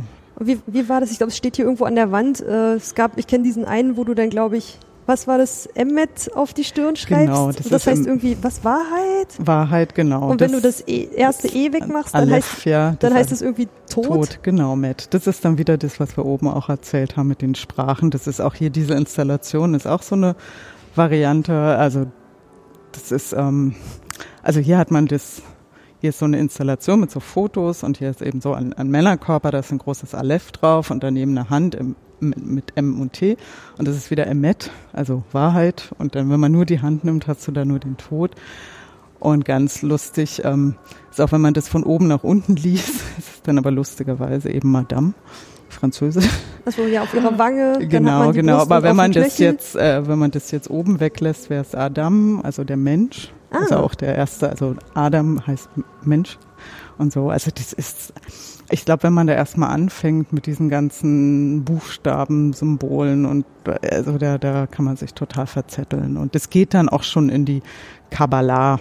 Das, da sind immer sehr viele Leute von fasziniert. Ich bin da sehr vorsichtig. Also es gibt so eine Vorschrift eigentlich, wenn man sich mit der Kabbalah sich beschäftigen darf man erst, wenn man über 40 ist, meine ich, verheiratet ist und mehrere Kinder hat. Also ähm, quasi auf dem Boden der Tatsachen steht, Aha. damit man da nicht völlig durchdreht. Also auch nicht, weil das halt so mystisch und so irgendwie total verrückt ist. Aber das ist eben sowas, wo die Leute total fasziniert sind natürlich. Wenn du da irgendwelche Interpretationen machen kannst, eben wie dieses, wenn man dieses Aleph wegnimmt, dann äh, wird aus der Wahrheit der Tod. Das fand ich auf jeden Fall spannend. Hier liegt auch noch so ein riesiger, äh, ja, so, so eine, wie eine menschliche Figur, so ein bisschen stupsig. Und der ist nur aus, aus diesen Buchstaben. Buchstaben. Ja, nur aus diesen drei Buchstaben. Oder sogar, glaube ich, ich habe den gesehen, auf Arte gibt es auch gerade eine Doku zum Golem. Und da taucht er auch auf. Und ich bin mir, ich muss, guck, ich flieg jetzt mal so drüber. Ich meine, er hat nämlich gar kein Aleph drin. Er hat wirklich nur das, das M und das, ähm, das T, also nur Tet. To, nur tot? Nur tot, aber ja. er liegt ja auch, sonst er müsste er ja aufstehen. Genau, und er ist gefesselt, aber es ist halt ein riesen Kollege. Man kann sich vorne in dieser kleinen blauen Ecke, da kann man sich auch reinsetzen und so die Geschichte aus Prag ah, von Rabbi Löw wird so schön vorgelesen. Spannend, ja. Und dann geht's ähm, von dieser einführenden Ecke irgendwie ganz mhm. schnell Rabbi Löw, in, der Gule, ja. in die äh, abgefahrene Kunstecke, wo ich dann so ein bisschen ausgestiegen bin, muss ich gestehen. Ja, ich bin auch so. Ich ja, hier hängen so kleine Buntpapierschnipsel an der Wand. Ja. Vielleicht soll das dann so die Erschaffung sein oder die Transformation eben da irgendwas aus, aus Erde zu machen. Oder ne? aus unbelebtem. Genau, aus unbelebtem hast du was Belebtes. Also du ersetzt ja quasi Gott irgendwie, der die Menschen auch aus Erde erschaffen hat oder aus Staub. Ne? Aber ich glaube, der Unterschied ist, dass, dass Gott dem Menschen dem, das Leben einhaucht und das ist beim Golem halt nicht. Der wird dann durch irgendwelche magischen Sprüche. Ne? Stimmt, der bekommt die so in den Mund geworfen, ne? Wie, genau. Das kenne ich auch wieder nur von den Simpsons. ja, genau, in den Simpsons Stimmt, ist ein ziemlich bekannter. Krusty ist auch noch, Jude. Genau. Den kenne ich auch noch.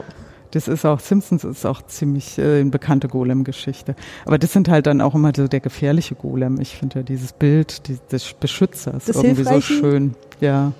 Das ist überhaupt irgendwie die Idee, dass sich da so ein Volk was ausdenkt in, in seiner Geschichte, da gibt es irgendwas und der könnte uns schützen. Finde ich eigentlich, ja, ich bin halt auch doch irgendwie romantisch, ne? Also jetzt haben wir hier irgendwelche Filminstallationen. Und Collagen aus Zweigen und Tannenzapfen als Bild zusammengefasst mit Farbe. Da bräuchte man wieder jemanden, der sich mit Kunst auskennt, fürchte ich. Ja, aber da hängen Leute. Ah ja, die, die sind so furchtbar. Die sehen so ein bisschen aus wie diese Curly-Wurly-Würmer, Ja, die so an dem Ball sind, so diese ich- flauschigen Würmer. Wo ich gerade reagiere, da würde ich doch gern das mal lesen. Warum?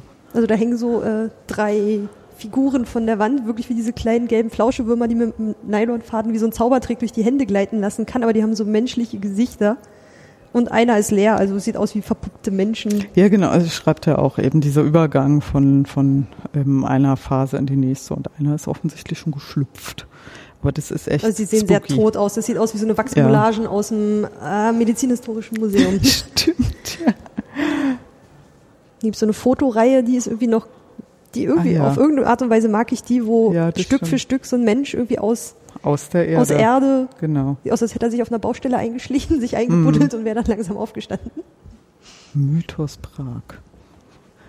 Das sind die Illustrationen aus einem, aus einem Golem-Buch. Womit der bekannt geworden ist, Genau. glaube ich. Ne? Und der ist irgendwie das Schräge, irgendwie, der ist. Ludwig Kalisch war das? Genau, also der? es gibt ja zwei so, so äh, Figuren optisch, die, glaube ich, immer wieder auftauchen beim Golem. Dieser eine, der auch auf dem Katalog ist mit dieser Pagenkopf, der Ja, ist aus diesem Film. Stummfilm, genau. Und dann gibt es das aus diesem Buch, irgendwie, der ja ganz anders aussieht. Der, der irgendwie sieht so eher aus wie der Slenderman, mit, aber mit so, ein bisschen Alien-Gesicht. Ja, genau. Und der taucht dann irgendwie eigentlich, also fast ähnlich aussehend in den Harry Potter-Verfilmungen auf. Ach, Ja, aber ich glaube nicht als Golem, sondern, also ich weiß es auch nicht, aber es ist total verrückt. ah, die Zeichnungen sehen krass aus. Als Kind hätten Hm. die mir auch Angst gemacht, auch wenn es einfach auch. nur Buchillustrationen Mhm. sind. Also eine Bilder, die hätten mich verfolgt. Er sieht halt einfach sehr, sehr unheimlich aus. Ja, der, ich finde den auch echt bedrohlicher. Der andere ist so aus dem Film, ist so ein bisschen tollpatschiger, irgendwie so, er ist halt so massiv und groß, aber irgendwie finde ich den nicht so gruselig. Also den finde ich echt, uah. Ja, der ist so ein bisschen tapsig und ungelenk. Ja. Mit seiner Pagenkopffigur sieht er aus wie Lego-Männchen. genau. Gabelös Traum. Das sind, glaube ich, nochmal andere Illustrationen. Genau, das sind ja eher, glaube ich, modernere jetzt. Das andere waren ja auch so, glaube ich, aus den 20er Jahren. Ah ja, hier kommen ja dann Filmplakate, oder? Genau, Ja, das- Horror, Horror und genau. Magie. Ah ja, hier ist die Golem-Verfilmung. Ich glaube, die gibt's auch komplett auf YouTube, wenn ich Genau, mich die recht gibt's erinnere. auf YouTube. Aber ich, Die wurde hier, glaube ich, auch gezeigt zur Eröffnung Mhm. oder irgendwie so als Begleitprogramm. ich habe mir die irgendwann mal auf YouTube angeguckt gehabt vor Jahren. Also die gibt's da. Ich noch Mhm. nicht, aber hier laufen so ein paar Ausschnitte. Ja, es ist schon, ist schon schräg. Also man muss es, aber ich habe dann auch gelernt, das sind halt auch so Grundlagen dann für die Filmgeschichte, weil der Stummfilm und irgendwie so Blicke, die dann da äh, geworfen werden, sind dann wohl so die Grundlage für alle Horrorfilme später, weil das dann, also das- das, das ist total faszinierend. Also, Im Nebenraum gibt's gleich so drei, also so eine Videoinstallation, Mhm. die fand ich richtig, äh, richtig cool. Da wird immer so nebeneinander geschnitten aus so diesen alten Golem-Filmen und so modernen Filmen. ja, so immer nebeneinander. Und die haben eine sehr, sehr, sehr, sehr ähnliche Bildsprache. Also die Ja. haben das auch sehr passend rausgesucht. Ach, da können wir uns gleich mal rein. Das war, das ist mein Lieblingsstück aus der Okay. Golem-Ausstellung, muss ich gestehen. muss ich mal gucken. Gut, ist auch gerade. Keiner Das geht raus. Also hier habe ich glaube, wir haben uns alles durchgeguckt. Wir haben auch noch Zeit. Ja, spannend. Das ist glaube ich mit, ist glaube ich iRobot. Disneys ähm, Zauberlehrling. Zauberlehrling, ja. Das Wally. Das, und jetzt Das ist hier so der Original. Golem, ja. Der Stummfilm-Golem. Diese, diese Roboterfiguren. Metropolis. Metropolis, genau. Jetzt ist es gerade noch so ein bisschen nicht so ganz deckungsgleich, aber manche, Ja, vorhin waren so, oder waren so drei Roboter. manchmal ist es echt wirklich fast eins zu eins nebeneinander geschnitten, die, die Bildsprache. Ach, Frankenstein, ne? Und hier, und alle drei haben Blumen Ja, in der Hand, ja. diese unbelebten. Weil ich glaube, dieses sich an Blumen erfreuen und riechen, Das, ja, stimmt, das passt ja nicht. Ne? das könnte Tron sein, der in der Mitte. Na, Da haben wir Simpsons. den Simpson-Golem. Aber der ist eben wirklich vom Stummfilm. Ne? Also bis Ja, allem, mit mit, diesem mit, diesem, auch mit diesem Stern da auf der Brust. Ach, guck mal, Hulk. Wally wieder. C3PO. Oder? Ich Ja. verwechsel das immer. Ich setze mich gleich richtig in die Nessel. Pff. Fällt nicht auf. Ah ja, jetzt haben wir so drei so Cyborgs. Hier die Schon wieder ein bisschen menschlichere, ne? Irgendwie genau, optisch. Frankenstein. In der Mitte ist es auch, ist auch wieder das Ex Machina? Nee, das bin ich mir gerade unsicher. Wie sie Menschen durch die Gegend tragen, die verletzt oder tot sind. Alle drei hm. nebeneinander. Also es ist, nee, ist echt das Video gemacht. ist großartig. Ja, und die Belebung, ne? Ist das, oder? Sind sie alle angeschlossen an irgendwelche Gerätschaften? Jetzt umarmen sie alle. Den Kontakt, Kontakt zu Menschen. Genau, was dann was verändert. Also beim, beim Stummfilm Golem ist dieses Mädchen, dieses kleine christliche Mädchen irgendwie, da passiert was bei ihm. Die reißt ihm, glaube ich, dann auch diesen Stern ab. Ich mich recht. Über, das überlebt er dann nicht, oder? Ja. Oh, jetzt wird's bedrohlich. Ah ja, jetzt haben wir alle so Augenstrahlen. The Ghost in the Shell ist das, glaube ich. In Mitte Metropolis. Wie sieht dieser Blick? Sie ist, Wahnsinn, sie ist so ne? großartig. Die Gesten sind hm. so gleich. Der Stich ins Herz. Die Gefahr für den Schöpfer. Wie sie sich gegen ihn wenden. Lecker. Ex Machina war so ein geiler Film übrigens. Nee, das ist echt das ist toll. Vor allem, das, das ist, ist, ja auch so großartig, groß, oder? Ne? Ja, genau. Das ist wirklich gar nichts zu gesagt. Also hier sind echt drei, oh, ich kann immer keine, keine Zahlen, also, also bestimmt dreimal. Dreimal drei vielleicht? Ja, so. Je einzeln. Und drei davon nebeneinander so ein bisschen angewinkelt. Also man ist so ein bisschen im Halbrund und hat hier so Sitzplätze. Und hinter einem sind auch noch alle Filme aufgelistet ähm, über den Sitzreihen, welche ja. da drin zitiert Verrückt. werden. Ist auch so ganz schön, weil es ja nicht nur die Geschichte an sich erzählt, sondern dann irgendwie, was da alles daraus wächst. Ne? Also ich meine, eine Legende ist eine Legende, aber irgendwie eigentlich ja dann so Grundlage für irgendwie alle Filme, die dann mal kommen. Und so verfestigt sich so dieses ja, Bild von, verrückt. Von diesen Golems oder einfach von diesen Gestalten, wie der Mensch versucht, Leben zu hm. erschaffen. Da hatte ich mal so ein Uniseminar, das hieß irgendwie was vom Automat zum Avatar. Ja. Und da haben wir uns mit sowas die ganze Zeit durchgängig beschäftigt. Wahnsinn. Da muss ich dann auch ein, ich glaube, ich, deswegen habe ich Metropolis schon dreimal gesehen, weil ich darüber ja. einen Vortrag halten sollte. Und da ging es auch um so Automaten und Lara Croft und äh, ähm, ähm, Homunculus und irgendwie so eine ja, ganzen Figuren. Ja. Homunculus zählt ja das auch. War spannend. Ja, er tauchte auch. Aber den macht man nicht aus irdischem Material, glaube ich, sondern aus, versucht den sonst wie mit Magie zu schaffen. Aber Ähnlichkeiten hat es ja doch. Ich glaube aber, das ist auch ein anderer Name irgendwie nochmal für, also das, manchmal überschneidet sich das. Die einen hm. sagen Golem, die anderen Homunculus. Jetzt ist er gestorben. Das ist das Ende des Films. Super, nee, das ist echt das toll. Ist großartig. Und jetzt wird's hell, wie im Kino. also der Film ist hier die ja. Zusammenschnitt. Das muss auch, oh, muss das eine Arbeit gemacht haben. Ja, Okay. Viertelstündchen noch und dann ist vorbei. Ja, das brauchen wir nicht mehr. Nee, so im nächsten Raum haben wir noch äh, verschiedene künstlerische Herangehensweisen, meistens in menschenähnlicher Gestalt. Ja. Aufnahmen von einem Theaterstück, was ich mehr oder minder verstörend fand, von der Schauspielschule. Woran man einen Juden erkennen kann. Dann. Also das ist, weil Kunst muss man ja doch dann eher auf sich wirken lassen und davor stehen. Wo hier den, den wie Pappmaché, mhm. diesen Mann mit Hut und aus alter vergilbter Zeitung, aus asiatischen Zeitungen, jedenfalls von den Schriftzeichen. Ja. Den finde ich auch ganz cool. Berlin 1987. Pappmaché aus chinesischen und japanischen Zeitungen. Siehst du. Das ist leicht vergilbt irgendwie, das, das mag ich, das gefällt mir ganz gut. Ja. Aber hier die Spiegel, die sind noch cool. Oh. Hier so, jetzt, jetzt sind wir plötzlich in einem kleinen White Cube, eben war alles doch noch eher ein bisschen dunkelrot gehalten. Und hier sind so Spiegel, wo der, äh, wo so Teile weggekratzt sind. Ja. Ähm, ich weiß nicht, ob es dafür gedacht war, aber mein Freund und ich haben uns dann einer, wenn du von hinten durchguckst und du genau richtig stehst, dann siehst du ein anderes Gesicht auf deinem. Willst du mal gucken? Ich, ich kenne es ja schon. Stell dich mal so hin, dass das obere Loch deins ist. Ah, das ist unheimlich, oder? Ja. weil, weil man sieht es ja wirklich. Man denkt, es ist so weiß, ne? Ja, aber es ist. Und plötzlich hast du ein anderes Gesicht. Total lustig. Ich weiß nicht, ob es dafür gedacht war, aber hier hängen so mehrere Spiegel, wo Ja, irgendwie was abgekratzt ist und dann ist hier so der Blick in irgendwelche Gebäude dahinter anderes, geklebt oder so. Ich verstehe es nicht, aber ich finde es hübsch. Ja, es ist aber schon mehr, irgendwie auch mehr Kunstausstellung, ne? Das habe ich jetzt auch nicht so erwartet. Nee, aber klar, ich wenn die, auch ein bisschen anders gedacht. wenn die, klar, das sind ja alles Zitate.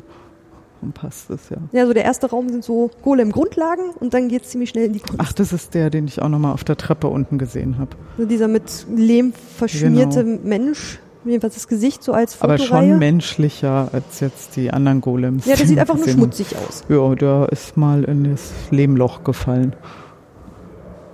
Oh, schade, ich glaube, der Bildschirm ist außer Betrieb. Da konnte man noch, ähm, Ja. da gab es so einen, diesen Golem mit Pagenkopf und dann war so Gesichtserkennung und dann hattest du plötzlich so lauter kleine Punkte im Gesicht. Und dann, wenn du dein Gesicht bewegt hast, hat der Golem sich auch bewegt. Oh, Ah, so, okay. der scheint gerade ja. kaputt zu sein, leider. Naja, fürs nächste Mal. Oh, das ist aber hübsch. Die Grafik gefällt mir. Breath of Bones. Hier stehen, steht so eine kleine Auswahl an Büchern, die Bezug zu Golems haben. Sieht aber aus wie alles, irgendwie so Graphic Novels oder so, ne? Lehmriese liebt, lebt. Reprodukt Ja, ist, das glaube sieht ich, aus auch wie- immer. Das sieht aus wie die Postkarte zu dem Kinderangebot, was die hier haben. Ja, das ist immer Graphic. Von dem Stil hier. Ja, das ist Breath auch. of Bones, A Tale of the Golem. Also wer noch Energie hat nach dem Museumsbesuch, kann sich hier noch hinsetzen und lesen. Hier gibt es so kleine Genau. Inseln zum Sitzen. Oder aufschreiben für die Bestellung. Ja. Ich glaube, neulich hatte ich auch irgendwas mit Minecraft gesehen. Also hier Hier so hängen auch überall noch Comics oben, alte. Ach, stimmt. Ne, Comichefte. über meinem Kopf. Das existiert schon wieder gar nicht mehr. Ja, super. Guck, dann haben wir den Golem auch noch mitgenommen. Im Schnelldurchlauf. Ja, im Schnelldurchlauf. Jetzt Ein ist nämlich Golem zehn Minuten vor Schließzeit. Jetzt hat der Shop dann nämlich fürcht, also schon zu fürchtig. Normalerweise gehe ich ganz zum Schluss nochmal in den Museumsshop ich brauchte gucken. eigentlich auch noch was. Dankeschön. Danke, tschüss. Ich glaube, der wäre jetzt genau eins drunter. Der ist jetzt, jetzt kommen wir da genau raus. Aber ich habe auch meine Sachen eh in der Garderobe. Nee, ist äh, noch offen. drauf. Dann lass uns noch kurz einen Blick hineinwerfen. Genau. Ich erinnere mich an Quietscheenten mit Bart. Die sahen aus wie ein Ja, das sind die wie so ein- Rabbiner Quietscheenten. Ja, Genau. sieht witzig aus. Nur schnell, nur schnell, nur schnell Gibt's gucken. natürlich auch lauter Golem-Zeug. Und viel mit Granatäpfeln. Ja, oder vom Museum, ne? Irgendwie. Ach ja, der Anstecker in Form des Liebeskindbaus. Oder man kann sich einen, einen Mini-Roboter-Golem mitnehmen. Guck. Also passend. Ach, da ist es ja. Also die Bücher oben gibt's natürlich offensichtlich auch unten im Shop. Geht das ja Ist gar so nicht mal so klein, der Shop. Nee, nee, nee, der ist schon. Ach ja, Kafka. Wo pragt der Kafka? Genau, genau. Also Museumsmerchandise und passendes zur Ausstellung. Die haben auch immer, guck mal, das ist zum Beispiel ja auch eine Chanukia, also für Chanukka ein Kerzenleuchter. Ach, das ist eine kleine Schlange. Genau. Also Man kann in jede halt, Welle eine, eine kleine genau, Kerze kommt stecken. immer eine dazu. Das meinte ich mit dem, da gibt's total verrückte Sachen und Kitsch. Ja, das sieht nicht mehr ganz so traditionell ja, aus. ja, eben, eben. So, es gibt's in Deutschland leider ziemlich schwierig, irgendwie so alberne Sachen. Aber bei Chanukka geht das immer noch. Da sind Bei den anderen Festen eher nicht so? Nee, da ist es eher immer traditioneller, aber da gibt's jetzt auch nicht so Kitsch-Kram unbedingt. Hier sind deine Rabbiner-Enten. Kippas. und eben Bücher, ne? Finde ich aber in dem Bücher, Laden Bücher. auch ganz schön, dass es eben, hier gibt's halt alle möglichen Bücher zum Judentum, da muss man nicht lange suchen, man findet ganz viel verschiedene Sachen. Und sehr schöne Musik auch, Postkarten, zu, riesige Postkarten zu ein paar Berliner Stadtteilen. Also Berlin, Friedrichshain, Kreuzberg. Ah, die Museumsinsel. Schick. So A5-Format. Was das wohl am Porto kostet. Eine Menge. Die Karte kostet ja schon 5 Euro, dann ist ihr das auch Außer egal. Format. Ne? Filme. Ah ja, Dokumentation zu Shoah, Rabbi Wolf, Rabbi ganz Wolf, großartig, ja. Jalda und Anna, Auschwitz vor Gericht, klar. Ja, so Dokumentation finde ich auch gut. Und eben so alte Ausstellungskataloge, wenn man die Ausstellung jetzt nicht geschafft hat. Was macht der, die Flamingo-Gießkanne hier? Erklär mir ich das. glaube, die äh, passt einfach nur in die Farbe rosa hier gerade. Okay. Der sagt dass ich irgendwas verpasst habe. 100% koscher. Auf den Servietten. finde ich großartig. Schön. Ich meine, es kann natürlich auch eine Anspielung auf, auf Florida sein, wo es ja eine sehr, sehr hohe jüdische Mm. Population gibt. Interpretieren wir jetzt mal Ja. wild durch die Gegend. Und die koscheren Gummibärchen. Genau, die gibt es hier unten auch. Stimmt, das Koscher-Essen, das haben wir jetzt irgendwie komplett Jetzt fiel übersprungen. mir auch gerade ein, dass der funktioniert, der Würfel. Auch wenn er rund ist. Ich glaube, was ich auch nicht gesehen habe, sind Dreidel. Mir wurde von den Medien gesagt, jeder Jude hat quasi die ganze Zeit ein Dreidel in der Hand. Nein, nicht die ganze Zeit, zu Hanukkah. Ach, das ist nur das zu Spiel Hanukkah. Warte mal, haben wir, dann Doch, da wir ist doch, er. Genau, das Erst ist im Shop. eine. Das ist so ein, also ich glaube, da lag oben auch einer tatsächlich in der Hanukkah-Vitrine. Das ist aber jetzt ein sehr habe ich ihn jetzt bei drei Besuchen übersehen. Ah, hier ist dann so auch kleinere. Ne? Was macht man mit denen nochmal? Also du spielst es dann und dann ähm, kommt eben je nach drau drauf an, welcher Buchstabe eben oben liegt. Also hier haben wir das Gimmel, das G und ich meine mich zu entsinnen, dass man dann den ganzen Einsatz von allen Mitspielern kriegt. Also jeder setzt was ein, eine Schokolade oder irgendwie äh, Pfennige oder was Cent oder so. Und dann hier, wenn das Einfach Haar oben kommt, am- bekommt am- man die Hälfte und das ist einfach so. Es hat sich da so eingebürgert. Und das ist immer so gerne so ein Mitbringsel, irgendwie so ein Dreidel. Ratsche und diese kleinen Hörner zum Blasen. Genau, das ist für Das sind auch so einige Sachen, die man doch auch in der Ausstellung gesehen hat. Nicht schön, die Auswahl gefällt mir. Nee, das ist auch wirklich also toll, gerade weil es nicht so viele Geschäfte gibt, wo man so Sachen einfach kaufen kann, eben auch so lustigere Sachen oder so. Oh, guck mal, der kleine, Das ist schon, der kleine Plüschgolem. der ist großartig, ne? Mit zwei kleinen Perlen. Oh, oh, der ist süß. Die sehen auch alle anders aus. Steht auch da, Handarbeit. Das ist wirklich nur brauner Stoff und zwei Perlen und einen kleinen Gürtel hat er um. Ach, wie niedlich. Schön. Nee, Sehr das ist schön. auch, also auch die Golem-Auswahl finde ich auch toll. Die Auswahl ist Ich glaube, riesig. da wäre ich auch gerne Shopbetreiber, um mir und so die um die Auswahl Sachen zusammenstellen, aus- ja, die ja, verkauft genau, werden. Oh ja, genau. das ist auch, glaube ich, ein Heidenspaß. Ja. Und dann geht's wieder Richtung Garderobe. Jetzt haben wir noch fünf Minuten für ein Nachgespräch. Bevor Ich die mein- Räumung kommt. Die Ausstellung wird jetzt schon geräumt. Genau. Ich meine, du, Wir du nannten kennst, das immer Almabtrieb. ich frage jetzt sonst immer, äh, wie, wie hat's dir denn gefallen? Ich fand's aber erste Mal? trotzdem, Aber du kennst also- es ja eigentlich alles Ja, schon. aber ich war ja in der Ausstellung jetzt bestimmt acht Jahre nicht mehr. Und ich fand es total spannend. Vor allen Dingen mit dem Abstand fand ich es auch so schön, dass ich ja wirklich mal nur so Gast war. Klar konnte ich mich an viele Sachen erinnern, aber ich habe es jetzt endlich auch mal. Hast das Gefühl, du konntest umschalten zwischen Ja, ich, fand war, ich toll. arbeite hier und ich bin jetzt einfach mal Besucher. Ja, fand ich super. Und ich glaube, das braucht dann so eine Zeit, gerade wenn man die Ausstellung so genau kennt, dann das fand ich, das hat mir Spaß gemacht, fand ich super. Ich, ich fand das auch super. Ich bin sehr glücklich, dass du mitgekommen bist. Das hat, da habe ich jetzt nochmal einen ganz anderen Blick auf die Ausstellung bekommen, auf jeden Fall. Und ja, noch irgendwas, was du loswerden möchtest? Immer ins Museum gehen, aber ich glaube, das siehst du genauso. Egal Auf jeden welches. Das auf jeden Fall. Ich würde ähm, gern noch ähm, die. Am letzten Wochenende war mal wieder Subscribe und wir haben uns ganz viel wieder über das Podcasten unterhalten und so. Und dass wir viel mehr auf äh, andere Sachen hinweisen sollten. Und auf was ich gern hinweisen möchte, ist die FÜD. Liste, also man schreibt es F, Y, Y, D. Und wenn man da sucht nach Museum, da hat die liebe Tine Nowak eine, einen Feed reinge, äh, errichtet, in dem nur Episoden aus Museumspodcasts mit Museumsbezug großartig. zusammengestellt sind. Wenn ihr den abonniert, dann habt ihr immer diese von Hand verlesene Liste von der lieben Tine rund um Museen. Also wenn ihr noch mehr Museumspodcasts hören wollt, dann guckt Super. doch da mal rein. Ich, werd- ich versuche das Ganze auch mal in den Shownotes zu verlinken. Ja, also ich abonniere. Tippy, dann haben wir schon mal einen großen Player dabei. Ja, Und dann, ähm, ja, vielen Dank, dass du mitgemacht ja hast. gerne, es war mir ein Vergnügen. Und dann, ähm, liebe Hörer, auf bald, eure Ulrike. Bis dann.